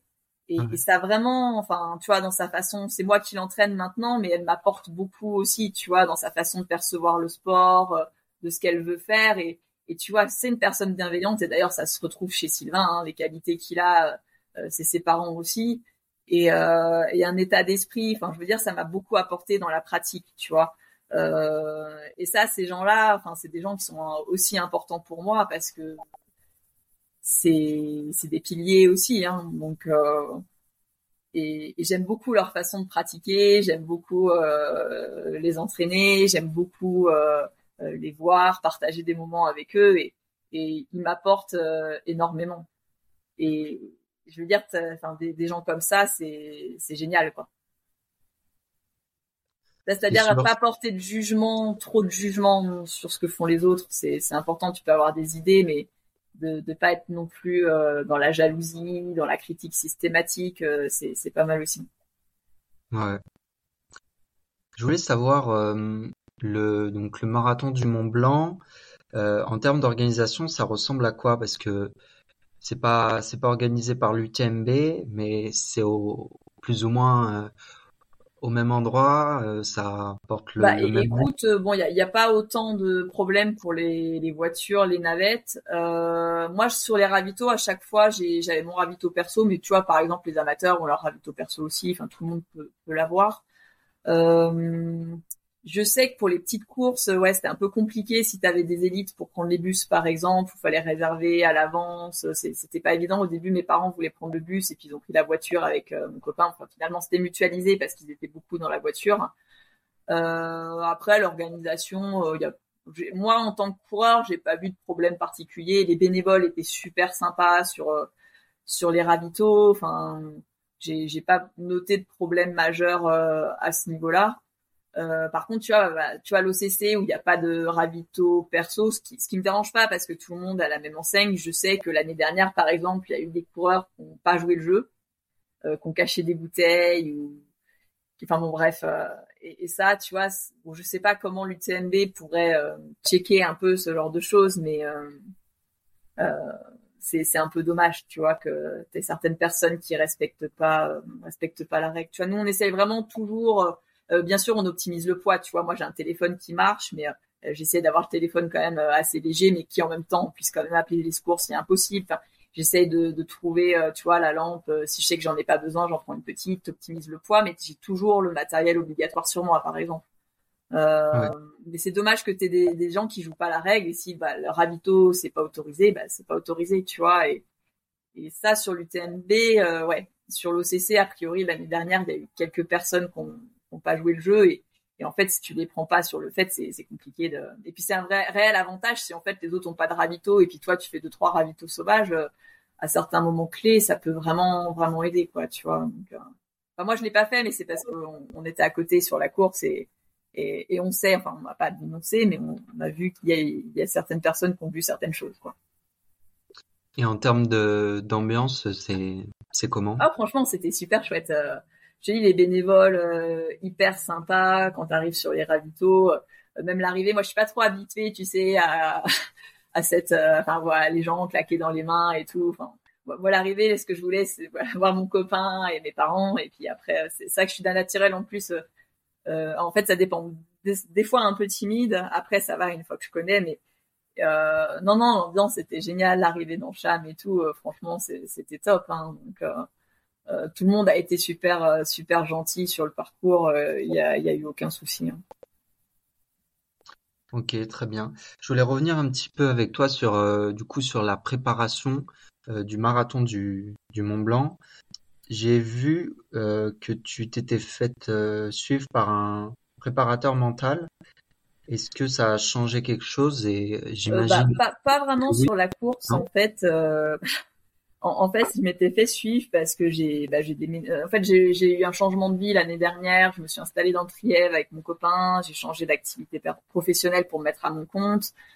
J'ai eu beaucoup de changements et euh, ça a été assez dur à une période de. En, plus, je me suis beaucoup blessée. Donc, ça a été assez dur pour moi à, vivre. Je sais que c'est bête, mais c'était comme ça. Et du coup, j'avais vu cette préparatrice, alors pas pour euh, la course, mais pour euh, gérer mon quotidien, c'est-à-dire euh, mieux gérer le fait d'être blessé par certaines périodes, mieux gérer le fait d'avoir déménagé. Enfin, tu vois, il y a un moment, je me suis dit, bah, en fait, soit je laisse tout tomber, je déménage et je retourne chez moi. Et du coup, tu laisses tomber ta relation, tu laisses tomber tout ce que tu as essayé de construire, ou alors je travaille sur moi et, et j'essaye d'avancer en fait. Donc, euh, tu sais, la prep mentale, c'est des exercices de respiration, c'est des, petites techniques, etc. Si ça m'a servi pour euh, pour la blessure, parce que j'avais tendance à tout le temps penser à mon genou, donc c'est pareil, on, a essayé de mentaliser un petit peu ça, mais c'était pas vraiment pour le stress en compète, etc. C'était vraiment plus pour euh, je tenais quand même à ce que j'avais construit ici et je voulais m'accrocher pour que ça puisse que ça puisse marcher et je sentais qu'il fallait pas que je lâche le truc, mais j'avais besoin. Euh, je m'étais dit, bah pourquoi pas avoir une aide extérieure parce que je, sens que j'y arrive pas toute seule, je suis dans la frustration, j'attends quelque chose qui peut pas venir de mon copain parce que mon copain il peut pas m'aider à être heureuse ici. Euh, enfin, c'est pas qu'il peut pas m'aider, mais il y a que moi qui puisse faire le choix de, de, de me dire il y a un passage qui est compliqué et puis on peut construire quelque chose de beau. Et voilà, j'avais pris, euh, j'avais consulté Sophie pour ça. C'était un de mes anciens entraîneurs qui me l'avait conseillé. Donc euh, voilà, ça, ça, me permet plus, c'est plus pour, euh, voilà, c'était plus pour la vie personnelle presque que, que pour le sport, même si c'est lié. Hein, c'est c'est c'est c'est imbriqué, mais mais c'était pas comme beaucoup font pour le mental en course en fait. Ok, ok, je pensais que c'était pour pour la course en elle-même. Euh, Après, c'est lié aussi, hein, si t'es bien dans ton quotidien, euh, tu seras bien le jour J de la compète. Hein, donc, euh. ah, tout, le monde a, tout le monde n'a pas besoin de prendre un prêt mental. Hein. Mon copain, il y a quelqu'un qui l'a suivi et, et en fait, au bout d'un moment, il lui a dit bon, bah, je pense que t'as pas besoin de ça parce que il en fait déjà tout seul. En fait, c'est pas une étape obligatoire pour performer. Ça dépend des gens. T'as des gens qui en ont besoin pour diverses raisons. Ça peut être pour la course, ça peut être pour moi comme je l'ai fait pour le quotidien. Et t'as des gens comme Nico qui sont hyper stables mentalement et, et, ils en ont pas besoin parce que c'est quelque chose qu'ils font déjà naturellement. Et je pense que tous les sportifs à certains niveaux t'en fais toujours un peu de la prep mentale tout seul sans, sans savoir. Mais c'est juste que parfois bah je trouve que c'est pas une honte de dire euh, bah là euh, j'y arrive pas tout seul et j'ai besoin d'outils. C'est un outil. Euh, comme tu peux prendre un nutritionniste euh, t'en as qu'on a besoin d'autres pas. Enfin tout, tout ça c'est des outils et t'as certaines personnes qu'on a besoin et d'autres pas, mais c'est pas une étape euh, obligatoire. T'es pas obligé de prendre un prep mental pour performer. Donc euh, ça, ça c'est très individuel. Il faut pas se dire, euh, faut absolument que je fasse ça pour être bon. Déjà, faut, faut avoir un entraînement qui te plaise et où tu t'épanouisses. Et si après tu sens qu'il y a un blocage là-bas, là-dessus, oui, il faut, faut, faut tester. Hein. Mais euh, tout ça, c'est, c'est des outils. C'est sûr. Et euh, sur la préparation physique, euh, tu as parlé euh, des descentes, que tu avais pas mal progressé en descente. du coup, j'imagine que tu as bien travaillé dessus, même pour le, même pour préparer le, le marathon du Mont Blanc. C'est quelque chose que tu prépares, on va dire. Est-ce que tu découpes, par exemple, tes entraînements Je vais m'entraîner en montée, là, je vais m'entraîner en descente, ou c'est quelque chose que tu va travailler dans une sortie euh... bah, Sur les sorties longues, j'essaye de, de quand même le travailler, pas forcément d'aller vite, mais essayer d'avoir un temps de contact plus bref au sol parce que c'est chez moi c'est un, problème assez récurrent. Euh, après, euh, Adrien, il m'en met de temps en temps, ou tu sais une sortie trail où je dois faire toutes les descentes à bloc sur deux heures, par exemple. Ou la dernière fois, j'avais du seuil, et après, il fallait descendre le plus vite possible. Après, tu peux aussi faire ça, je le donne des fois à des athlètes du travail avec des variations d'allure en bosse, et puis tu fais les descentes à, à une intensité plus ou moins importante ou pendant les footings essayer de, de t'adapter bien en fonction du terrain à, ce que tu fais. Euh, après, je pense que la musculation a peut-être aidé aussi un petit peu pour la stabilisation du genou. Euh, mais après, oui, il faut travailler à l'entraînement et puis de toute façon, plus t'en fais, euh, plus tu t'améliores. Après, je sais que c'est encore quelque chose que je dois travailler, qui c'est pas parfait encore, mais je sens que je me suis améliorée. Mais c'est quelque chose où oui, j'ai encore un levier de progression, j'espère. Mais euh, mais ouais, et puis si tu descends bien, t'as quand même c'est quand même beaucoup moins traumatisant que quand tu tu te retiens en fait. Donc euh, ça ça oui, faut faut faut travailler sur sur certaines séances. Ouais. Et je pense qu'après c'est de faire aussi parce que quand tu passes de la route forcément au trail, la descente au début c'est pas ça, ça, ça, il y a un petit temps quand même pour euh, pour avoir moins d'appréhension. c'est vrai que il y a beaucoup de coureurs qui sont dans la retenue, enfin ceux qui sont dans le peloton, euh, moi y compris. C'est vrai que quand on descend, euh, parfois euh, aussi peut-être le fait de pas avoir envie de se blesser ou pas avoir envie de tomber parce bah, que tu vois paradoxalement plus tu vas lentement enfin plus tu te retiens en descente plus tu as de risque de blessure souvent l'entorse tu la fais pas sur une descente tu descends rapidement en fait tu la fais en fin de séance ou quand tu es un peu moins attentif et d'ailleurs c'est ce que je dis à mes coureurs euh, en descente par exemple euh, quand tu sais que ça va basculer et que ça va descendre essaye de prendre par exemple une boisson de gorgée de, une gorgée de boisson énergétique parce que le cerveau, il faut qu'il y ait une concentration qui soit importante. Donc euh, pareil, si tu sens un moment qu'il y a la cheville qui part un peu dans la descente, euh, d'avoir pareil euh, la, boisson énergétique à proximité, de boire une petite gorgée pour pouvoir euh, vraiment être euh, être euh, disponible énergétiquement. Et, et, je pense que la descente, c'est vraiment là où, où tu as besoin de, du plus de concentration possible. Ouais. Tu, tu parlais que tu t'organises euh, des stages. Euh, est-ce que tu les as inclus toi-même dans ta préparation pour toi? Euh, Alors non, enfin moi c'est que dès que je peux m'entraîner avec des gens, je le fais. Donc j'ai deux EP, c'est la structure de mon copain, il, il m'accueille gentiment quand ils font des stages. Donc dès qu'ils font un stage, je me mets dessus. Donc je mets à mon entraîneur que ces week-ends-là, je suis en stage et je lui mets plus ou moins ce que je pense être le contenu du stage parce que je connais un peu je, vois un peu comment ça va se passer et puis dès que dès, dès que je peux m'entraîner avec des gens, je le fais, tu vois. Enfin, c'est quand même euh, une chance. Euh, tu vois, là, j'étais à Chamonix, je me suis entraînée avec une de mes athlètes. Enfin, j'ai fait une reco avec une, une copine. Euh, le lendemain, je faisais une reco avec euh, avec Manon Board parce qu'elle avait gentiment accepté de faire un footing avec moi. Enfin, j'essaye vraiment de de de pouvoir mutualiser un petit peu et puis ça ça apporte un petit peu de changement aussi. Donc, euh, c'est s'entraîner en groupe, c'est toujours, euh, périodiquement, c'est toujours bien. Donc, euh, ça. C'est sûr. Ça dépend. Des, fois, il y a besoin d'être tout seul, et des fois, je trouve que quand tu t'entraînes souvent tout seul, comme moi, moi, je fais pas mal de séances seul. Euh, j'apprécie de me retrouver, de me retrouver en groupe, en fait. Et est-ce que c'était aussi ça la question Est-ce que tu fais des des week-ends euh, chocs, même pour préparer euh, un 90 km. Ouais, en fait, enfin, je sais pas si on appelle ça des week-ends chocs, mais si tu veux, dans la prépaille, euh, faut l'entraînement c'est pas toujours linéaire, c'est-à-dire que tu as des variations de charge et au moment où tu charges beaucoup, par exemple le 90 km du Mont Blanc, Adrien il m'avait fait une semaine ou une journée, genre je crois que j'avais 4 heures, j'avais une séance d'intensité peut-être en début de semaine et puis le lendemain, il y a un jour, j'avais, alors j'avais fait 4 heures de rando course. Le lendemain, j'avais 8 heures et normalement, j'avais encore euh, une sortie longue le lendemain. Euh, j'avais fait ce bloc et puis en fait, euh, j'avais développé une petite tendinite à ce moment-là parce que je devais refaire ce bloc la semaine d'après. On avait aménagé parce que j'avais senti une douleur et et du coup, on était on avait basculé sur un peu plus de vélo parce que tu peux, enfin, c'est compliqué d'arriver sur un 90 blessé. Et du coup, bon, après, je fais quand même pas mal de volume, donc c'était pas très grave euh, de pas passer le dernier bloc entièrement. Mais oui, oui, t'as as une variation de charge avec des semaines qui sont plus lourdes que les autres.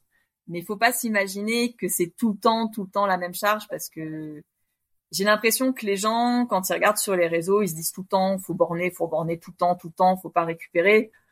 Euh, et c'est pas vrai, tu as des périodes de récup, mais les athlètes sur les réseaux, ils te mettent tout le temps euh, les grosses semaines de charge, mais ils te mettent pas leurs semaines de récup. Et, et si tu veux euh, créer des adaptations, tu dois de temps en temps euh, récupérer un petit peu. Donc, euh, je pense que c'est important de le savoir. Enfin, oui, il y a des semaines sont vraiment des semaines où tu charges beaucoup. Il y a d'autres semaines où tu décharges un peu euh, pour euh, pour assimiler et pour pour progresser aussi. Donc, puis pour peut-être aussi pas, pas se blesser, pour garder l'envie, pour garder le plaisir. Donc, oui, il y a des variations de charge pendant la préparation. Ok. Euh, j'ai vu que quand même l'entourage avait une place euh, très importante euh, pour toi. je suis tombé sur une vidéo récemment sur Instagram qui, qui est très parlante. C'est Matt Fraser, c'est l'un des plus grands champions de, de CrossFit. Il discute avec son coach et en fait son coach lui dit bah, tout le monde travaille aussi dur que toi. le mental, tout le monde le travaille parce que pour aller au championnat du monde, vaut mieux avoir un préparateur mental. Tout le monde est déterminé, l'objectif, tout le monde sait quel est l'objectif. Mais euh, ce qui fait la différence, c'est ton entourage. Et par exemple, euh, si euh, si c'est tendu à la maison, tu te couches une heure plus tard, anxieux ou fâché, ça peut impacter négativement un, athlète. Mais, je pense que ouais non l'entourage c'est hyper important. Tu le vois chez beaucoup d'athlètes en fait où ils, ils perfent mieux quand tout va bien. Euh, après, parce qu'il faut se dire aussi que le jour où ça marche moins bien, c'est aussi important d'avoir des gens qui sont importants pour toi, euh, les gens qui, sont là au, quotidien, et je pense que ça te, ça te permet d'être un peu plus apaisé aussi. Donc, euh, quand tout va bien, enfin, quand t'es entouré des bonnes personnes, euh, ça fonctionne normalement. Et puis, si ça fonctionne pas, bah, c'est, c'est moins grave en fait parce que euh, tu as quelque chose à côté. Et je pense, je pense qu'en fait, il faut, oui, le sport, c'est fondamental, je pense, dans nos vies, parce qu'on adore faire ça. Il faut avoir conscience qu'on a des choses euh, importantes à côté, et puis aussi dire à son entourage euh, qui sont importants. Et ça, peut-être que parfois, on, oublie de le faire. Hein. Moi, je suis assez dure avec mes parents, parce que mes parents, je sais qu'ils m'aimeront toujours, et du coup, bah, le jour où tu es un peu stressé, euh, euh, je trouve que quand même, c'est eux qui prennent en premier, on va dire. Euh, alors que voilà, je sais que si j'ai un souci, ils sont là, quoi. Mon copain, euh, ça se passe bien aussi, on construit quelque chose de, chouette, je pense, et, j'ai pas mal d'amis aussi, je pense, euh, euh, qui sont vraiment importants pour moi. Donc, je pense que je peux dire que j'ai quand même de la chance. Hein. Ouais. Ok. une fois que donc que tu as fini le marathon du Mont Blanc. Je voulais savoir si euh, tu avais pris le temps de, de, décompresser, on va dire, de, de, faire un petit peu la fête, ou si tu t'étais euh, concentré euh, sur les, les événements euh, euh, de la saison. tout de suite après. la fête. Après, nous, nous, tu vois, on n'a pas besoin de faire la fête pour décompresser. On va courir, on fait du sport. Après, j'ai pris une bonne semaine de récup. puis après, je me suis rentraîné progressivement.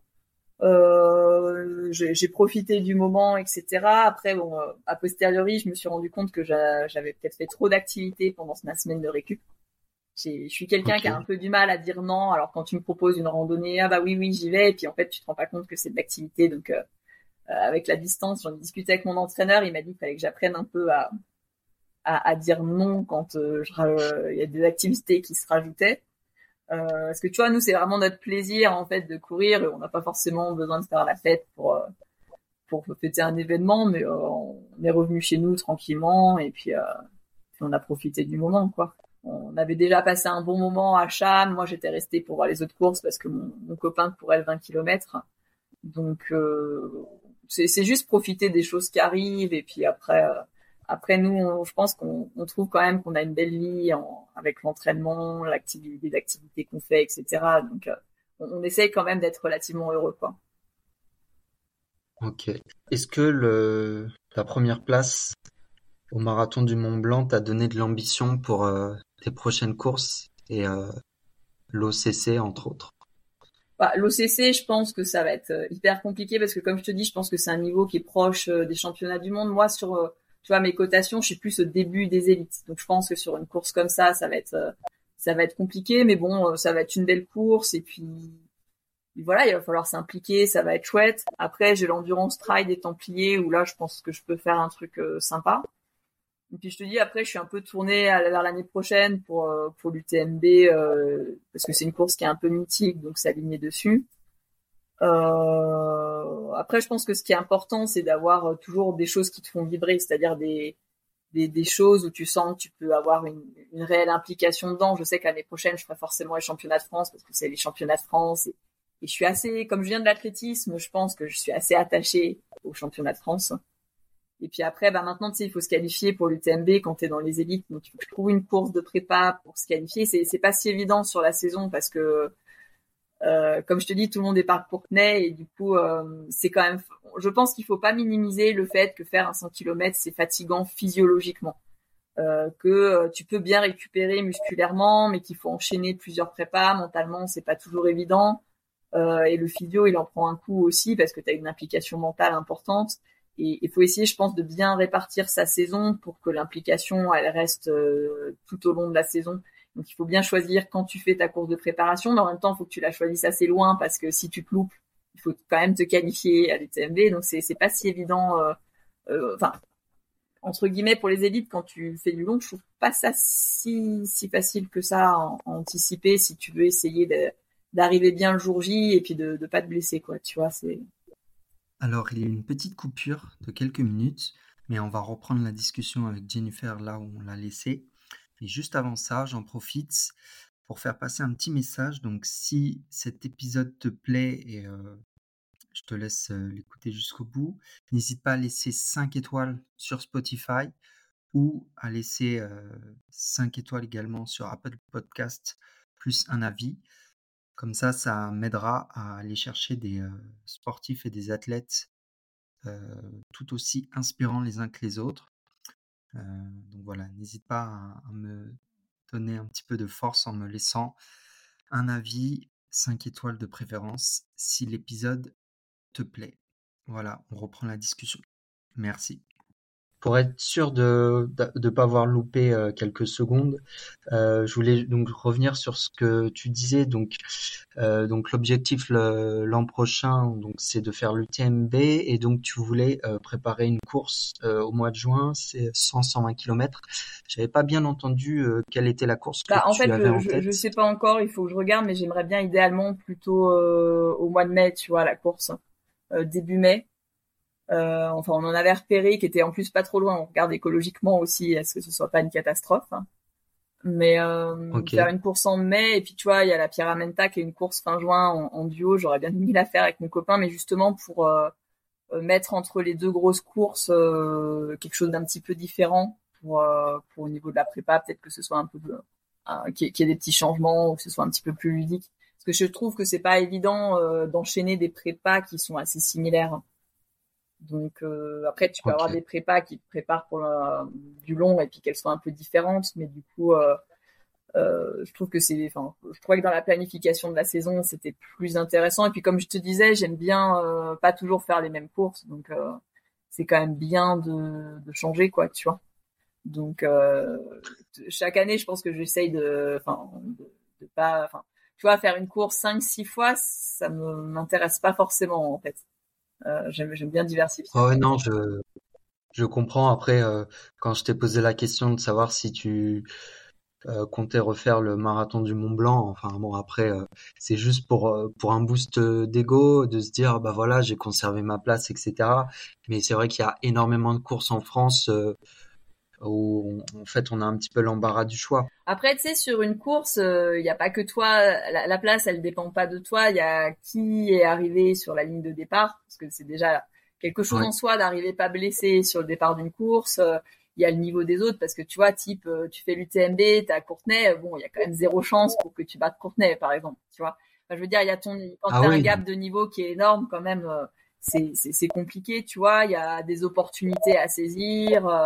Tu moi, ce jour-là, j'ai saisi, une opportunité, mais je pense qu'il n'y avait pas de top athlète type Blandine Mirondelle ou Courtenay de Walter, par exemple, qui des filles qui cotent à 800 de Cotitra, où là, tu sais qu'à moins qu'il y ait, on va dire, euh, un, gros pépin physique, il y a quand même peu de chances que tu puisses, euh, rivaliser. Mais euh, bon, ce qui fait qu'il faut être là euh, quand l'opportunité, elle se présente aussi.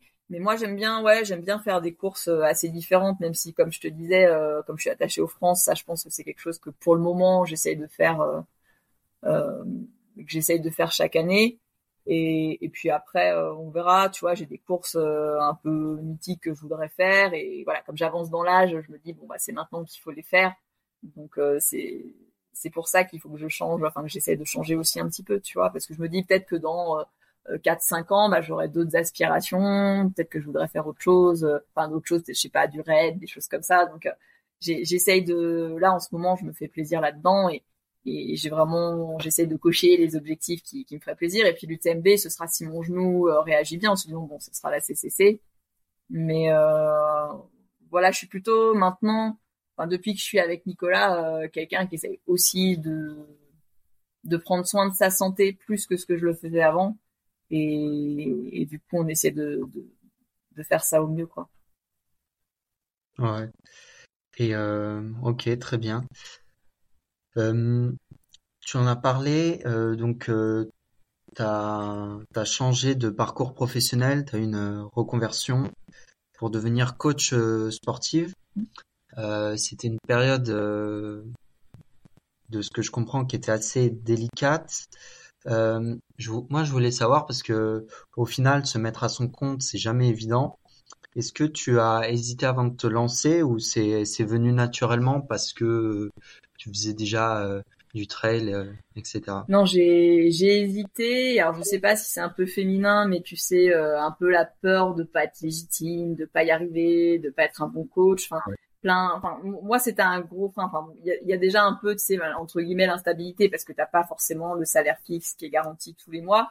Et moi, il y avait beaucoup la question de la légitimité, de est-ce que je suis suffisamment est-ce que j'ai suffisamment d'expérience Est-ce que je, peux euh, me lancer dans ça euh, Ça commence à aller mieux. Après, je pense qu'il faut toujours avoir euh, gardé à l'esprit qu'on est perfectible et essayer de s'améliorer, de se dire qu'on a certaines euh, façons de fonctionner, certaines croyances, qu'il y a des choses qui peuvent évoluer, que du coup, bah, c'est pareil quand tu coaches des gens, il y a des choses que, auxquelles tu dois t'adapter.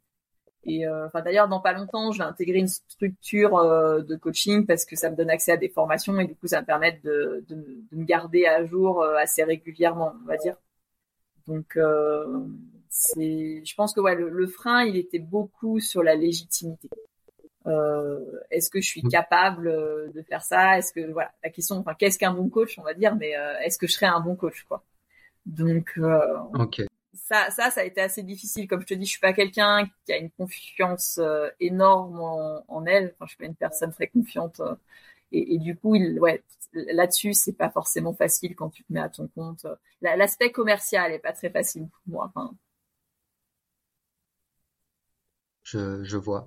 Et, euh, et du coup, j'imagine qu'après les, les premières personnes que tu as coachées, les retours que tu as eus, ça a dû te, euh, te donner euh, plus de confiance euh, et peut-être plus de avoir peut-être plus un, sentiment de légitimité. un peu plus de confiance parce que bah, finalement, tu vois, j'ai eu pas mal d'athlètes par le bouche à oreille. je pense que c'est ça qui te rapporte le plus de, de personnes finalement dans le coaching. Après, ça, te fait évoluer parce que chaque athlète est différent, chaque athlète a une façon différente de fonctionner, donc bon, ça reste de l'humain, donc euh, t'échanges aussi, tu, tu noues du relationnel, donc c'est quand même intéressant. Ça, je, je m'y retrouve quand même là-dedans. Euh, ça commence à bien marcher, je suis contente. Euh, c'est, je fais quand même quelque chose qui me plaît, je pense.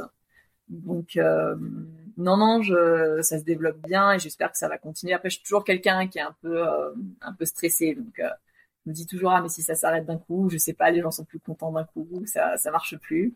Donc euh, j'ai un peu trop tendance des fois à me dire euh, comment ça va se passer alors qu'il faut vivre dans le moment présent. Et, puis bon, bah si ça marche bien en ce moment, que ça ça tourne bien, il y a pas, il faut pas forcément s'en faire plus que de raison. Donc euh, c'est non non c'était pour moi, j'aurais jamais pensé un jour que je me mettrais à mon compte, mais c'est une expérience aussi dans la vie. Des fois tu as plusieurs vies en une seule, hein, donc tu, tu changes de parcours, tu vis des choses nouvelles et tu regardes pas forcément ce que tu as vécu avant non plus. ouais. Euh, ok, très bien. Et euh, du coup, quel type de personnes tu as accompagné Est-ce que c'est des débutants? Est-ce que c'est des, on va dire, personnes qui sont dans le milieu du peloton qui cherchent à progresser? J'ai des gens qui sont en fin de peloton, des gens qui sont en milieu de peloton. J'ai pas d'élite. Hein. Euh, de gros élites parce que pour le moment je me sens pas capable encore enfin tu sais j'ai encore quelques freins et, et je me sentirais pas capable je sais pas tu vois de de coacher un Sylvain Cachard par exemple donc euh, mais non c'est intéressant parce que j'ai des profils très différents. J'ai deux filles par exemple qui font du triathlon. Là je vais sûrement prendre un mec qui fait du marathon. Enfin euh, c'est bien. Moi ça j'ai des profils qui sont euh, divers et j'ai j'ai des fois enfin des grands débutants et, et c'est différent comme euh, comme approche en fait. Et, et, finalement les plus durs à entraîner c'est peut-être les, les débutants enfin je, je pense. Parce que les gens qui ont déjà un petit peu d'expérience ils savent de quoi tu parles et, et, tout de suite du coup ils ils percutent un petit peu sur ce que tu es en train de faire parce que j'essaie quand même de faire en sorte que mes athlètes comprennent ce qui ce qui ce qui travaillent et les débutants, bah, ils ont plein de questions, ils ont plein de, de choses qu'ils comprennent pas forcément tout de suite. Donc ça demande presque plus de temps de coacher les débutants que de coacher des gens qui sont déjà euh, un peu aguerris dans la pratique. Et puis tu as des personnes qui sont déjà, enfin voilà, là je coach une une fille qui, qui est pas mauvaise et en fait elle le truc c'était plus de réorganiser son entraînement tu vois enfin elle, pensait qu'il fallait s'entraîner tout le temps tout le temps tout le temps tout le temps de la même façon et là c'est plus comment tu réagences la charge par exemple et non, ça, ça, il y a de tout en fait, et, c'est, très bien comme ça aussi. Hein, ça, ça te permet de de pas faire les mêmes choses en fait. Donc, euh, c'est intéressant. Ok, très bien. Et euh, est-ce que tu, euh, tu organises, euh, enfin, de ce que je comprends, euh, tu organises des stages. Et, est-ce que tu, c'est un suivi, du coup, j'imagine personnalisé Est-ce que tu est-ce que c'est euh, c'est tout le temps, on va dire, sur place ça Alors, peut être pour, le moment, je fais pas de stage parce que tu sais, j'ai lancé ma structure que l'année dernière. Alors je me dis, c'est pas impossible, je pense, dans... parce qu'il y a des athlètes qui m'en ont parlé dans deux, trois ans, tu vois, quand je serai un peu plus installé, tu sais, proposer peut-être quelque chose quelque part. Euh, après, des, des, fois, je vois les athlètes sur les compétitions, ça m'arrive, tu vois, quand euh, je vois qu'on est sur la même compétition, quand ils sont pas loin de chez moi, on se rend compte. Mais moi, je bosse sur Nolio, donc euh, je les ai par téléphone de temps en temps, on bosse sur la plateforme. Tu sais, moi je fais le planning à la semaine souvent, donc ils me mettent leur disponibilité. Enfin, j'ai une idée si tu veux déjà de ce qu'ils vont faire sur euh, sur leur bloc, mais euh, euh quand t'as des gens qui travaillent, ça peut être si, tu fais le planning au mois, le problème c'est que tu vas devoir y retoucher de toute façon parce que il y a des, imprévus entre temps. Donc souvent je fais le planning à la semaine et Nolio c'est hyper pratique parce que tu ils te mettent leur disponibilité, tu fais le planning. Après, euh, dès qu'ils ont fait la séance, t'as tout qui se télécharge sur Nolio, ils mettent leur ressenti, t'as accès au cardio, à tout, enfin t'as toutes les informations directement quand tu ouvres la séance et ça te permet quand même de faire un bon suivi. Et puis bah de temps en temps t'as les athlètes au téléphone pour euh, pour débriefer, pour. Euh, je pense que t'as quand même un, un, un, vrai contact, tu vois. Donc, mais c'est vrai que la technologie, ça te permet quand même d'avoir un suivi qui est pas le même que qu'avant où bah, tu pouvais pas forcément. Là, tu peux voir si le ressenti de l'athlète, il est bien corrélé au cardio, s'il a bossé dans les bonnes zones. Euh, tu vois, si tu vois que le cardio il monte plus du tout, ouais, peut-être qu'il est fatigué. Et s'il te dit qu'en plus il dort pas bien, bon bah, bah alors là, est à la limite du surentraînement, faut peut-être qu'il se repose. Tu vois, enfin, je trouve que c'est c'est c'est une bonne façon de fonctionner. Ouais. Euh, ok, très bien.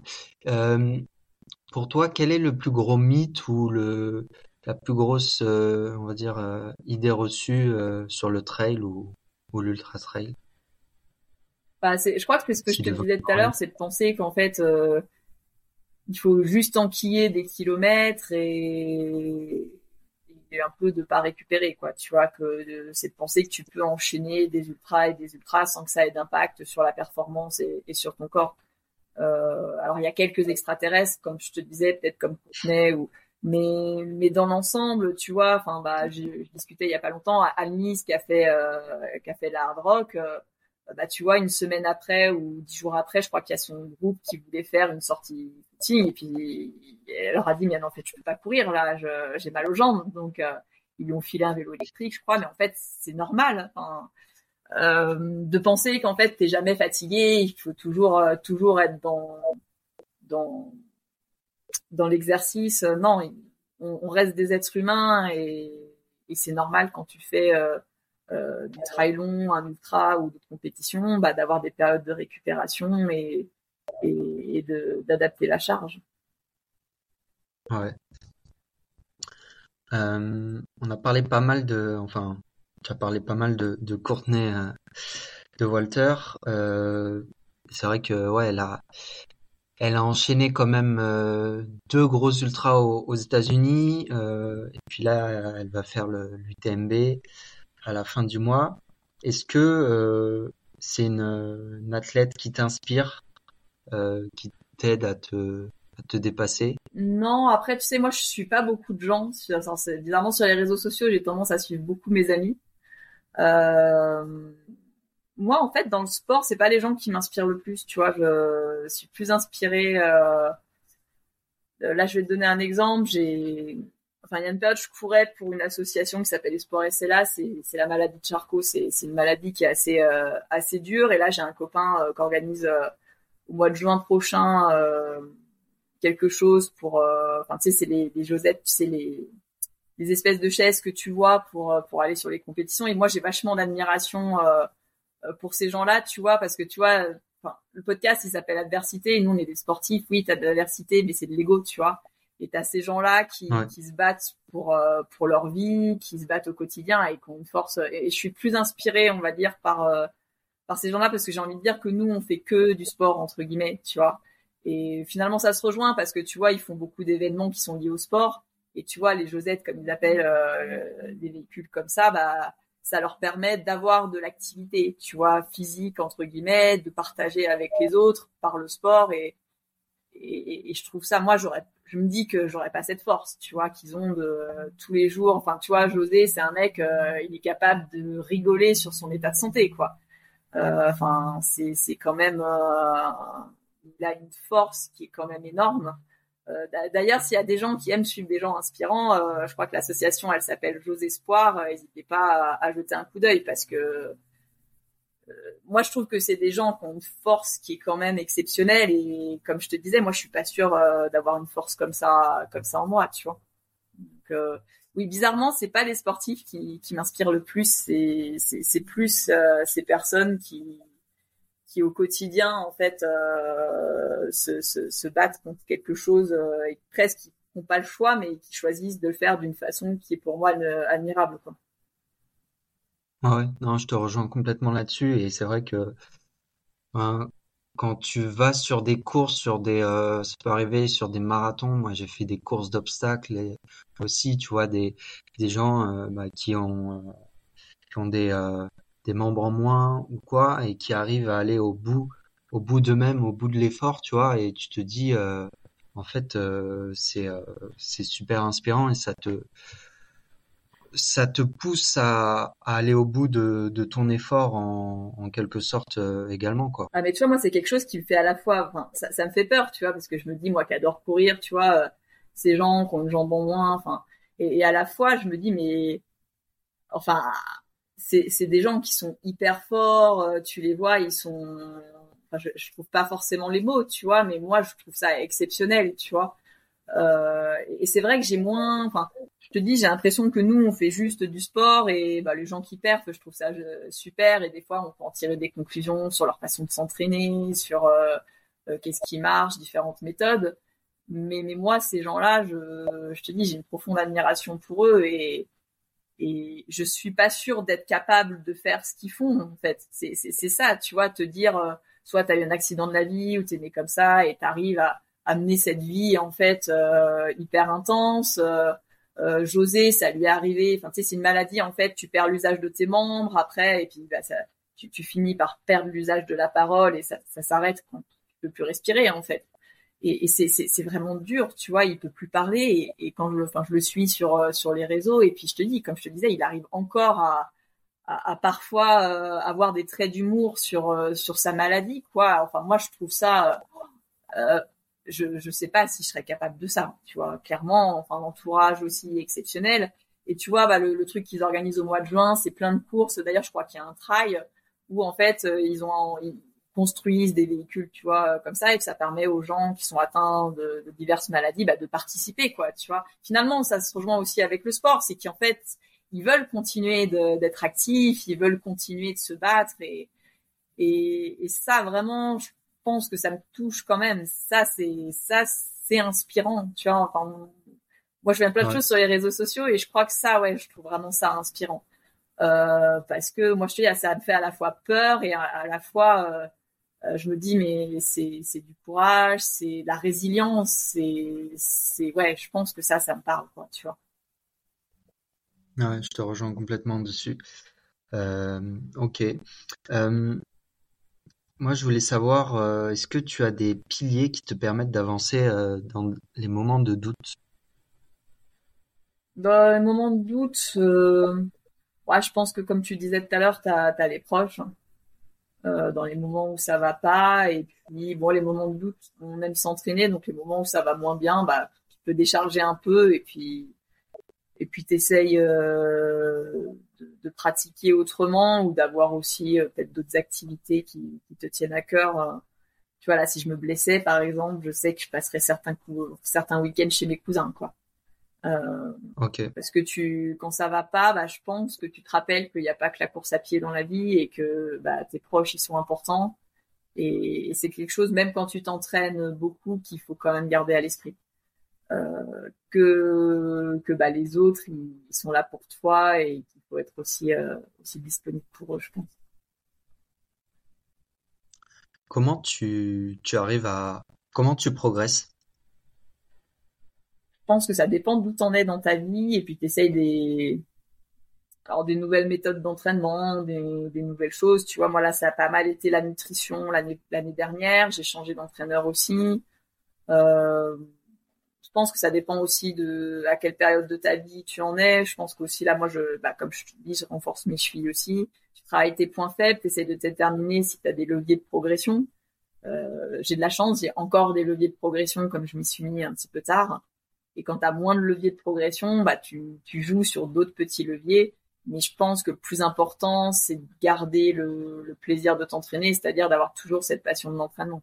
Te dire, ah bah chouette, aujourd'hui, bah, je vais faire du vélo, euh, c'est cool. Bah, je t'a- je t'avoue, quand tu as des périodes de grosse charge, tu as des fois moins envie d'aller courir ou faire du vélo parce que euh, c'est normal d'emmagasiner un peu de fatigue, il faut juste déterminer la, le point de bascule. Mais, euh, mais de garder cette passion de s'entraîner et que ça reste quelque chose de moteur, de pas le faire juste par, par obligation. Je pense que si tu veux durer longtemps, euh, c'est c'est hyper important. Là encore, il y a pas longtemps, j'ai rencontré une athlète qui a changé parce que la façon dont elle s'entraînait, elle avait plus de plaisir.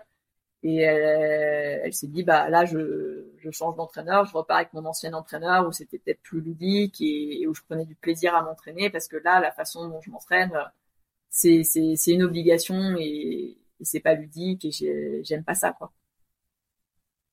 Ouais. Tout à l'heure, on a beaucoup parlé de, vélo. Est-ce que tu penses que le fait d'avoir fait du vélo, ça t'a, aidé à progresser? J'ai envie de dire même la, natation, comme tu as fait un peu de, triathlon aussi. Bah la natation, mon entraîneur, il est pas trop, il l'utilise pas trop, mais euh, bon le vélo, je te dis, c'est c'est pour euh, travailler un peu l'aérobie et puis euh, ça permet d'amener de la variété. Après, bon, je pense que la base, ça reste quand même la course à pied, mais oui, ça ça fait progresser aussi un petit peu. Je pense qu'il faut bien l'utiliser. Euh, puis ça, comme je te dis, hein, c'est des fois de faire un enchaînement vélo-course, euh, c'est aussi intéressant. Donc euh, euh, je pense vraiment d'amener cette variété à, à l'entraînement, c'est bien. Évidemment, après, il faut borner aussi à pied, hein, ça reste quand même euh, la majorité de l'entraînement. Euh, mais après, c'est intéressant de, de pouvoir amener du sport porté, en effet. Et après, la, natation, moi, je trouve que quand tu as des athlètes qui, font de la natation, ça peut permettre, euh, euh, alors soit quand ils sont blessés, ça, je, je le souhaite à personne, mais quand euh, tu veux récupérer, la natation, c'est bien, hein, si tu nages bien, niveau, niveau circulation sanguine, etc., c'est un bon outil. hein. Ouais. Comment tu, tu récupères euh, d'une course ou, même euh, lors d'une prépa, euh, d'une sortie un peu plus difficile? bah après, dans, ta semaine, t'as les sorties, les sorties un peu longues, je pense, qui sont quand même impactantes pour le physio, et puis les, sorties de qualité, et puis entre, bah t'as de la récupération en vélo, en endurance fondamentale, t'as des footings souples, ça c'est les petites récup, on va dire actives. Après, moi j'ai toujours un jour de récup dans la semaine, euh, un jour où je fais rien, et euh, je pense que ça aide aussi à recharger un peu mentalement, et puis bon bah euh, même si je suis à mon compte, je travaille quand même, donc ça me permet aussi euh, de me dégager un petit peu plus de temps pour euh, pour faire ce que je fais. Euh, et puis après les compètes, bah il y a toujours une semaine qui est souple, et puis après tu fais une, reprise un peu progressive, et puis après tu t'adaptes aussi. Tu vois, bah, comme je te disais que j'avais eu des épisodes euh, où, j'avais été un peu malade, euh, bah, du coup, mon entraîneur, il avait déchargé la semaine parce que quand tu as perdu 3 kilos dans la nuit, aller faire une séance de seuil le lendemain, c'est un peu compliqué. Mais après, je te dirais que c'est toujours de l'adaptation. là, pareil, j'ai eu des petits, des petits soucis d'arythmie. Et, tu, tu, dois adapter si, si, ça pose problème à certaines, certains entraînements. Quoi. Ok, tu, est-ce que tu fais des, euh, dire des, des retours au calme ou des séances de stretching euh? Euh, Les étirements, j'essaye d'en faire. Il faudrait que je sois un peu plus consciencieuse là-dessus parce qu'en plus, je sens que ça me fait du bien, les séances d'assouplissement. L'idéal, c'est, moi, j'essaie d'en faire deux fois semaine, mais deux fois une demi-heure, par exemple. Le retour au calme, ouais, il y en a toujours en fin de séance. Tu fais toujours une petite partie de, de retour au calme. Ça, ça fait partie, ça fait partie de la séance. Et après, des fois, tu as des petits footings à plat de récup. Parce qu'après, les sorties longues, quand tu fais des sorties 4, 5, 6 heures, c'est pas fatigant en soi, mais euh, je pense que physiologiquement, faut pas minimiser non plus. Tu, tu génères quand même de, la fatigue. Donc faut pas non plus se dire que oui, même si c'est un footing de 5-6 heures et que tu vas pas très vite, tu as, quand même de la fatigue euh, qui est générée. Donc faut quand même faire attention à comment tu répartis ta charge. Et c'est pour ça que c'est intéressant de pas faire le même type de séance toutes les semaines. Ça, c'est pour le côté euh, mental aussi, un petit peu, de pas être toujours toujours sur le même type d'exercice. Ok, très bien. Euh, j'avais une autre question, ouais. Euh, c'était quelles sont tes, euh, tes routines de course? Je ne sais pas si tu en as. Ah, tu veux dire si tu fais l'activation avant Moi, j'ai pas trop de routine de, de course. Je fais mon échauffement. Après, euh, tu as les gammes, enfin les éducatifs, quelques petites accès, et puis après tu commences ta séance. Mais après, il faudrait que je le fasse, tu vois, pour les chevilles, j'avais pensé à faire avant ou après, tu sais, de l'activation. Euh, j'ai des athlètes qui s'étaient fait des entorses, c'est ce que je leur avais conseillé, là, c'est un petit protocole où tu actives un petit peu la cheville avant de courir. Après, je pense que chacun a ses petits, euh, il y en a le matin, ils se lèvent, ils font un petit peu de, comment dire, euh, quelques assouplissements, un peu de mobilité, enfin, chacun a ses petites, ses petites habitudes. Ouais. Et euh, du coup, après, j'avais des questions euh, de, de fin ou euh, enfin, ces questions qui sont assez assez rapides. du coup, de ce que j'ai compris, t'as pas encore décidé entre le le trail court ou le trail long? Bon, si, fait, je ferais du trail long, mais disons que l'ultra c'est du très long. Donc c'est pas que j'attends de faire pour voir si ça me plaît vraiment parce que l'échappée belge, j'ai pas pu savoir si ça me plaisait parce que j'avais tellement mal au genou, comme je te dis, j'avais une entorse, je m'en étais même pas rendu compte parce que j'avais mal autre part. Euh, de, de, voir si l'effort me plaît vraiment parce que comme je te disais euh, il n'y a, a, pas d'impératif à forcément faire de l'ultra trail si ça si ça plaît qu'à moitié quoi. Donc euh, je sais que le trail long le 90 100 ça me plaît. Est-ce que le 160 euh, ça va me plaire autant? Je sais pas. Donc il faut faire pour savoir après, voilà, euh, ça, ce qui m'inquiète pas trop, c'est quand Adrien il m'a donné euh, une rando course de 8 heures, ça m'a pas, euh, j'ai passé 8 heures dehors, j'étais contente, quoi. Donc euh, déjà, j'aime bien le type de prépa pour y arriver, c'est déjà une bonne chose.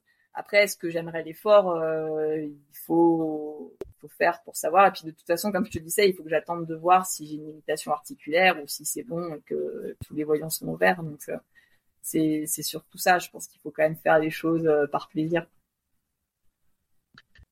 Et euh, bon, euh, tu l'as pas encore fait, mais en tout cas, moi, une question qui, pourrait être intéressante, c'était, ce serait de savoir euh, d'ici quelques semaines si tu si tu auras préféré le, le marathon du Mont Blanc ou, ou l'OCC. Ah, le 90 ou l'OCC, bah, je pense que j'aurais préféré le 90, mais euh, euh, l'OCC, j'espère que ce sera une belle course. Il va falloir batailler. Après, j'ai en plus quelques quelques petites euh, inquiétudes. Enfin, comme je te disais, j'ai j'ai fait quelques crises d'arythmie récemment. Il y en a une qui s'est finie chez les pompiers parce que j'arrivais plus à respirer. Euh, parce que j'ai quand même fait un effort dessus et ça s'est pas très très bien passé. Euh, du coup, j'ai un petit stress vis-à-vis de ça. Enfin, je dois faire des petits examens et je suis sûre que c'est pas grand-chose, mais il faut checker. Et, du coup, je t'avoue que je suis pas tout à fait sereine euh, sur sur la course. Mais bon, voilà, puis comme je te dis, l'OCC, là, il y a vraiment un, niveau qui est, mondial. Ça va être très très dur d'aller chercher une, jolie place, mais je pense faire la meilleure place possible. Et puis ce sera euh, de toute façon euh, euh, courir en montagne, c'est une chance. Donc il faut il faut saisir qu'on a cette chance et faire du mieux qu'on peut quoi. Mais parce que là sur l'OCC c'est vraiment ouais je te dis c'est le, niveau est vraiment énorme chez les filles et puis plus tu cours sur enfin plus tu es sur du court plus la densité elle est importante.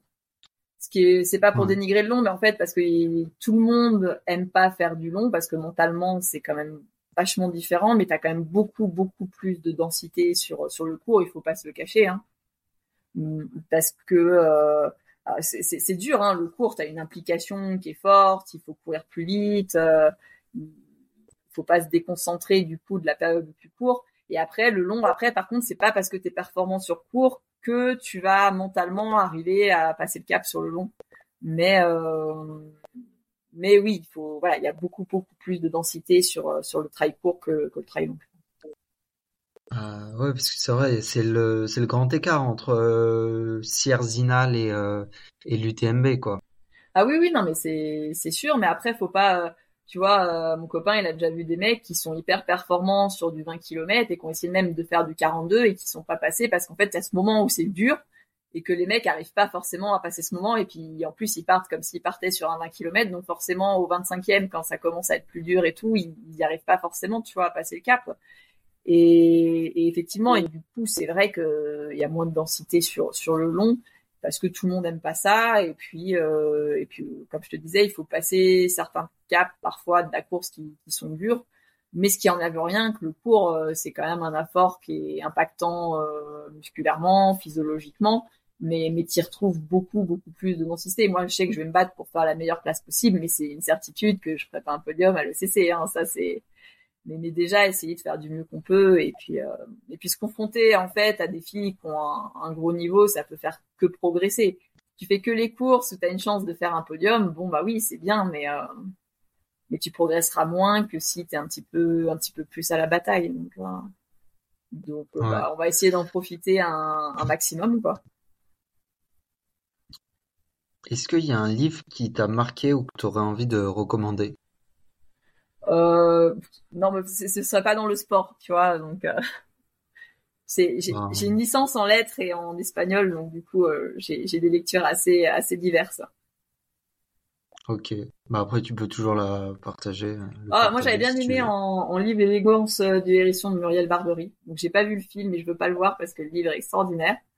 Donc, si voilà, si vous aimez les bons romans, c'est c'est assez intéressant. Ça parle euh, de personnages qui sont assez attachants. Ça parle euh, de la vie un petit peu en général, de comment on trouve le bonheur, de comment on peut s'attacher aux autres. C'est un livre qui est vraiment pas mal. J'ai pas bien entendu le nom. L'élégance du, hérisson. Ok. D'accord. Est-ce que tu as une anecdote de course à partager? Mmh. Qui peut être euh, sympa. Non, de trucs un peu drôles, j'ai pas, euh, j'ai pas trop d'idées là comme ça, comme ça tout de suite. Tu sais, sur les courses, on partage des, petits moments de, tu discutes avec les autres athlètes, mais euh, j'ai pas un truc euh, un, peu marrant là à te, à te raconter. Euh. Sauf que je suis pas toujours gentille en course, mais sinon à part ça, les 100 km de Millau, genre j'avais hyper mal au genou les 10 derniers kilomètres et et ça faisait, je crois, à mon copain de l'époque, euh, deux, trois bornes que je lui disais, ah, je m'arrête au prochain ravito et tout, pour boire et tout, j'ai soif, je suis pas bien, et puis on passe devant le ravito, il me fait, ah, tu t'arrêtes pas, je fais, non, je m'arrête pas, parce que si je m'arrête, je vais jamais, je vais jamais repartir, on continue. Non, quand t'es dans le dire, t'es pas toujours la meilleure, t'es pas toujours la meilleure version de toi-même. ouais. Ok, très bien. Euh, Est-ce que tu as un, est-ce qu'il y a un conseil que tu pourrais donner aux gens qui hésitent à se lancer, que ce soit sur un trail ou un ultra? Euh, bah déjà, pour ceux qui, oui, qui sont débutants et qui voudraient faire l'ultra, déjà valider des distances un petit peu plus courtes sur du trail, c'est bien parce que je sais que ça fait rêver de voir les Kilian, les Courtenay, etc.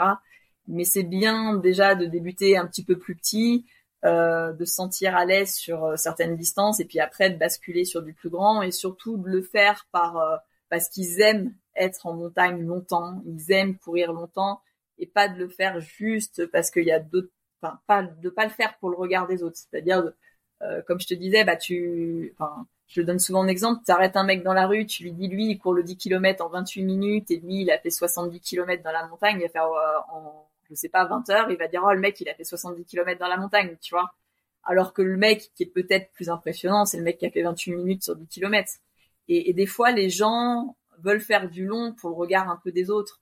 Et, et, ça, il faut pas, en fait, il faut le faire parce que, comme je disais, tu aimes courir dans la montagne, c'est quelque chose qui te fait vibrer et que du coup, bah, faire du un ultra, bah, c'est ton rêve et tu vas y prendre du plaisir dans le chemin pour arriver à ce rêve-là, quoi.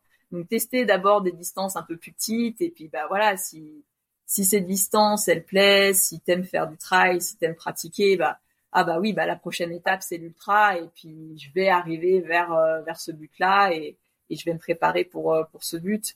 Et il n'y a pas de raison de pas y arriver. C'est c'est juste le faire pour les bonnes raisons et puis pour y prendre euh, le maximum de plaisir. Je te dis, le, chemin, il est hyper important et, et, ça, faut, faut vraiment le garder en tête. Ouais. Est-ce qu'il y a un athlète, un ou une athlète que je devrais inviter sur ce podcast? Euh, Bon, t'en as plein, hein, des athlètes. Tu pourrais inviter euh, Marion Delespierre, c'est pas mal. Hein. Elle est quand même championne du monde de trail. Ça a été une belle histoire, je pense, euh, sa, victoire au championnat du monde. Euh, et je trouve que ça a peut-être pas été assez euh, assez médiatisé. Enfin, j'ai eu l'impression que ça méritait un petit peu plus parce que ça a été une très belle histoire. Euh, elles avaient plus leur leader et Marion, elle a fait une très très belle course. Elle a saisi l'opportunité. Euh, apparemment, elle avait vraiment le regard de battant, tu vois. Euh, donc euh, ouais, je pense que Marion Delespierre, c'est c'est une bonne. En plus, c'est quelqu'un pour le coup qui est médecin, qui est assez inspirant, je pense.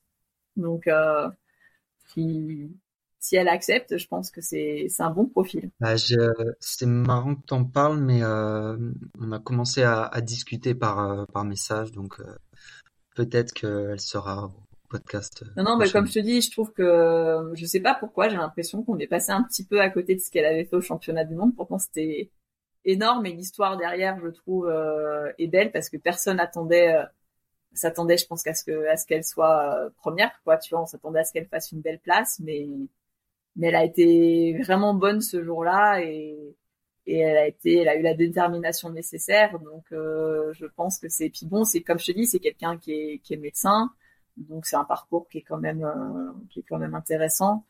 Et voilà, tu vois, elle s'entraîne pas à plein temps. Enfin, on veut dire, elle a un boulot à côté. Et, et puis voilà, tu vois, c'est pas quelqu'un qui est très exubérant non plus, on va dire euh, sur euh, sur les médias en général. Et peut-être que c'est pour, enfin, je, je sais pas pourquoi on n'en a pas. L'équipe avait autre chose à faire que de parler des championnats du monde de trail, je pense. Mais je pense que un bon profil et puis c'est quelqu'un qui, pourra, enfin, qui pourra te parler de son parcours et puis de ce qu'elle a fait. Hein, donc ce sera intéressant, je pense. Après, dans le trail, enfin dans le trail et dans l'ultra, il y a, il y a les événements qui sont surmédiatisés, puis après les autres, euh, c'est difficile de, de ressortir euh, médiatiquement. Euh, donc, comme. Ouais, ouais, mais tu vois, les championnats du monde, je veux dire, les Français ont fait un sacré truc et c'était pas gagné non plus parce qu'il y a eu, il y a eu des aléas et, et tu vois, ça à raconter si tu veux médiatiser un petit peu. et puis, en fait, je comprends pas des fois l'équipe, enfin, ou l'équipe ou les autres trucs, qui se focalisent sur des trails même régionaux en fait. Et puis ça ça ils en ont quasiment pas parlé quoi. Donc euh, j'ai un peu du mal à savoir comment euh, comment les choix sont faits. Ou alors est-ce que c'est des personnes qui s'y connaissent qui sont vraiment à fond dans le trail qui gèrent ces, ces parties là je suis pas sûre du tout. Euh, mais bon voilà. Je pense que Marion c'est un bon profil. Ok très bien. Où est-ce que l'on peut te suivre sur les réseaux? Bah, sur Instagram j'ai un compte, je crois que c'est euh, Jennifer Lemoine Run, un truc comme ça. Et puis euh, j'ai un compte Facebook où je crois que c'est juste Jennifer Lemoine. Je, je devrais un peu plus communiquer parce que je suis pas très quelqu'un de très. Euh... J'ai l'impression que ça intéresse pas les gens ce que je fais. Donc, euh, euh, mais je me rends compte, tu vois, bah, tu vois, comme pour l'association euh, Jeux Espoir et tout, qu'il faudrait peut-être que je fasse un effort là-dessus parce que quand tu veux après euh, bah, parler de ces choses-là ou leur faire un peu de pub, c'est sûr que si toi, tu as déjà un petit peu plus de, de gens qui te suivent, c'est peut-être un peu plus facile pour communiquer là-dessus. Donc, il faudrait que je fasse euh, un, un petit effort euh, sur, sur les réseaux surtout que, enfin, tu as, quand même pas mal d'actualités intéressantes. Donc, euh, euh, mettre en avant l'association, le fait que tu sois coach sportive, et puis les courses que tu fais, donc marathon du Mont Blanc, là, il va y avoir l'OCC bientôt, donc tu as des choses intéressantes à raconter, à partager. Bon bah c'est gentil. Hein. en tout cas, bah merci pour pour l'invitation, c'était chouette. Hein. Bah, merci à toi. J'ai trouvé euh, bah, ton, ton, parcours et ton histoire euh, très riche et très intéressante. Merci euh, d'avoir partagé autant. c'est vrai que jusqu'à présent, j'avais pas eu beaucoup d'athlètes féminines sur le podcast, donc là, je suis en train de rééquilibrer la balance. Donc, il y, en a d'autres qui vont arriver, donc bah, c'est une bonne chose. Non, non mais on s'y met, hein, les filles s'y mettent pas mal au travail. Ah, mais oui, hein, en fait moi, je me suis rendu compte d'une chose, tu vois, euh, c'est surtout plus vrai dans les sports euh, d'endurance, c'est que il y a quand même, si on compare par rapport aux autres sports, il y a un écart qui est euh, réduit par rapport aux autres sports. Et les sports d'endurance, bah, quand tu vois les performances de Courtney, de Walter, qui finit top 4 des courses d'ultra aux États-Unis, donc top 4 confondus, hommes et femmes je te dis que bah il y a c'est c'est prometteur pour l'avenir, c'est prometteur et je pense que ça va faire venir de plus en plus de femmes. Oui, euh, après je pense que le principal frein c'est encore un peu bon, c'est la répartition des tâches à la maison parce que quand tu gères un peu plus les enfants, tu as moins de temps et du coup les femmes ont tendance à s'inscrire sur des distances un peu plus courtes qu'elles sont sûres enfin où elles sont sûres d'avoir le temps de s'entraîner en fait. Donc ça ça ça va évoluer et puis bon bah comme il y a beaucoup de coachs maintenant, donc il y a beaucoup de personnes qui prennent des coachs pour euh, pour gérer un petit peu ça aussi, enfin pour gérer, euh, on va dire, euh, l'adaptation à l'emploi du temps. Et puis et puis en fait, je pense qu'il faut pas voir la performance, enfin ça qu'en termes de performance par rapport aux hommes, parce qu'en fait, on a des contraintes que les hommes n'ont pas, les règles, la masse graisseuse, enfin des tu vois les normalement les capacités respiratoires un petit peu point euh, importante chez les femmes. Et en fait ça n'en ça n'enlève rien à la perte parce que tu t'entraînes avec ces on va dire euh, ces, ces choses-là. Donc la perte elle est honorable. Et je pense que le corps de la femme est en fait hyper résilient on s'en rend juste pas forcément compte et qu'il faut pas du coup comparer ça juste en termes de perte par rapport aux hommes c'est tu t'entraînes avec on va dire euh, ces choses qui sont pas toujours évidentes au quotidien tu les gères au mieux et en fait, le corps de la femme est, très résilient et c'est très bien s'adapter quand tu sais euh, toutes les étapes par lesquelles tu passes, les règles, euh, la grossesse parfois, la ménopause. Et je veux dire, il y a, tout ça qui fait tous ces changements euh, hormonaux et, autres dans la vie d'une femme qui font que je trouve que les perfs, elles sont rien, rien que là-dessus honorables. Quoi. Ah ouais. Tout à fait d'accord avec toi. ben ouais, encore merci pour ton partage. Euh, merci beaucoup, c'était euh, très très riche, très intéressant. Euh, moi, je vais clôturer le Ça marche, bah. podcast là. Donc, merci à tous d'avoir suivi l'épisode jusqu'au bout. Je vous dis à bientôt pour un prochain épisode. Ciao.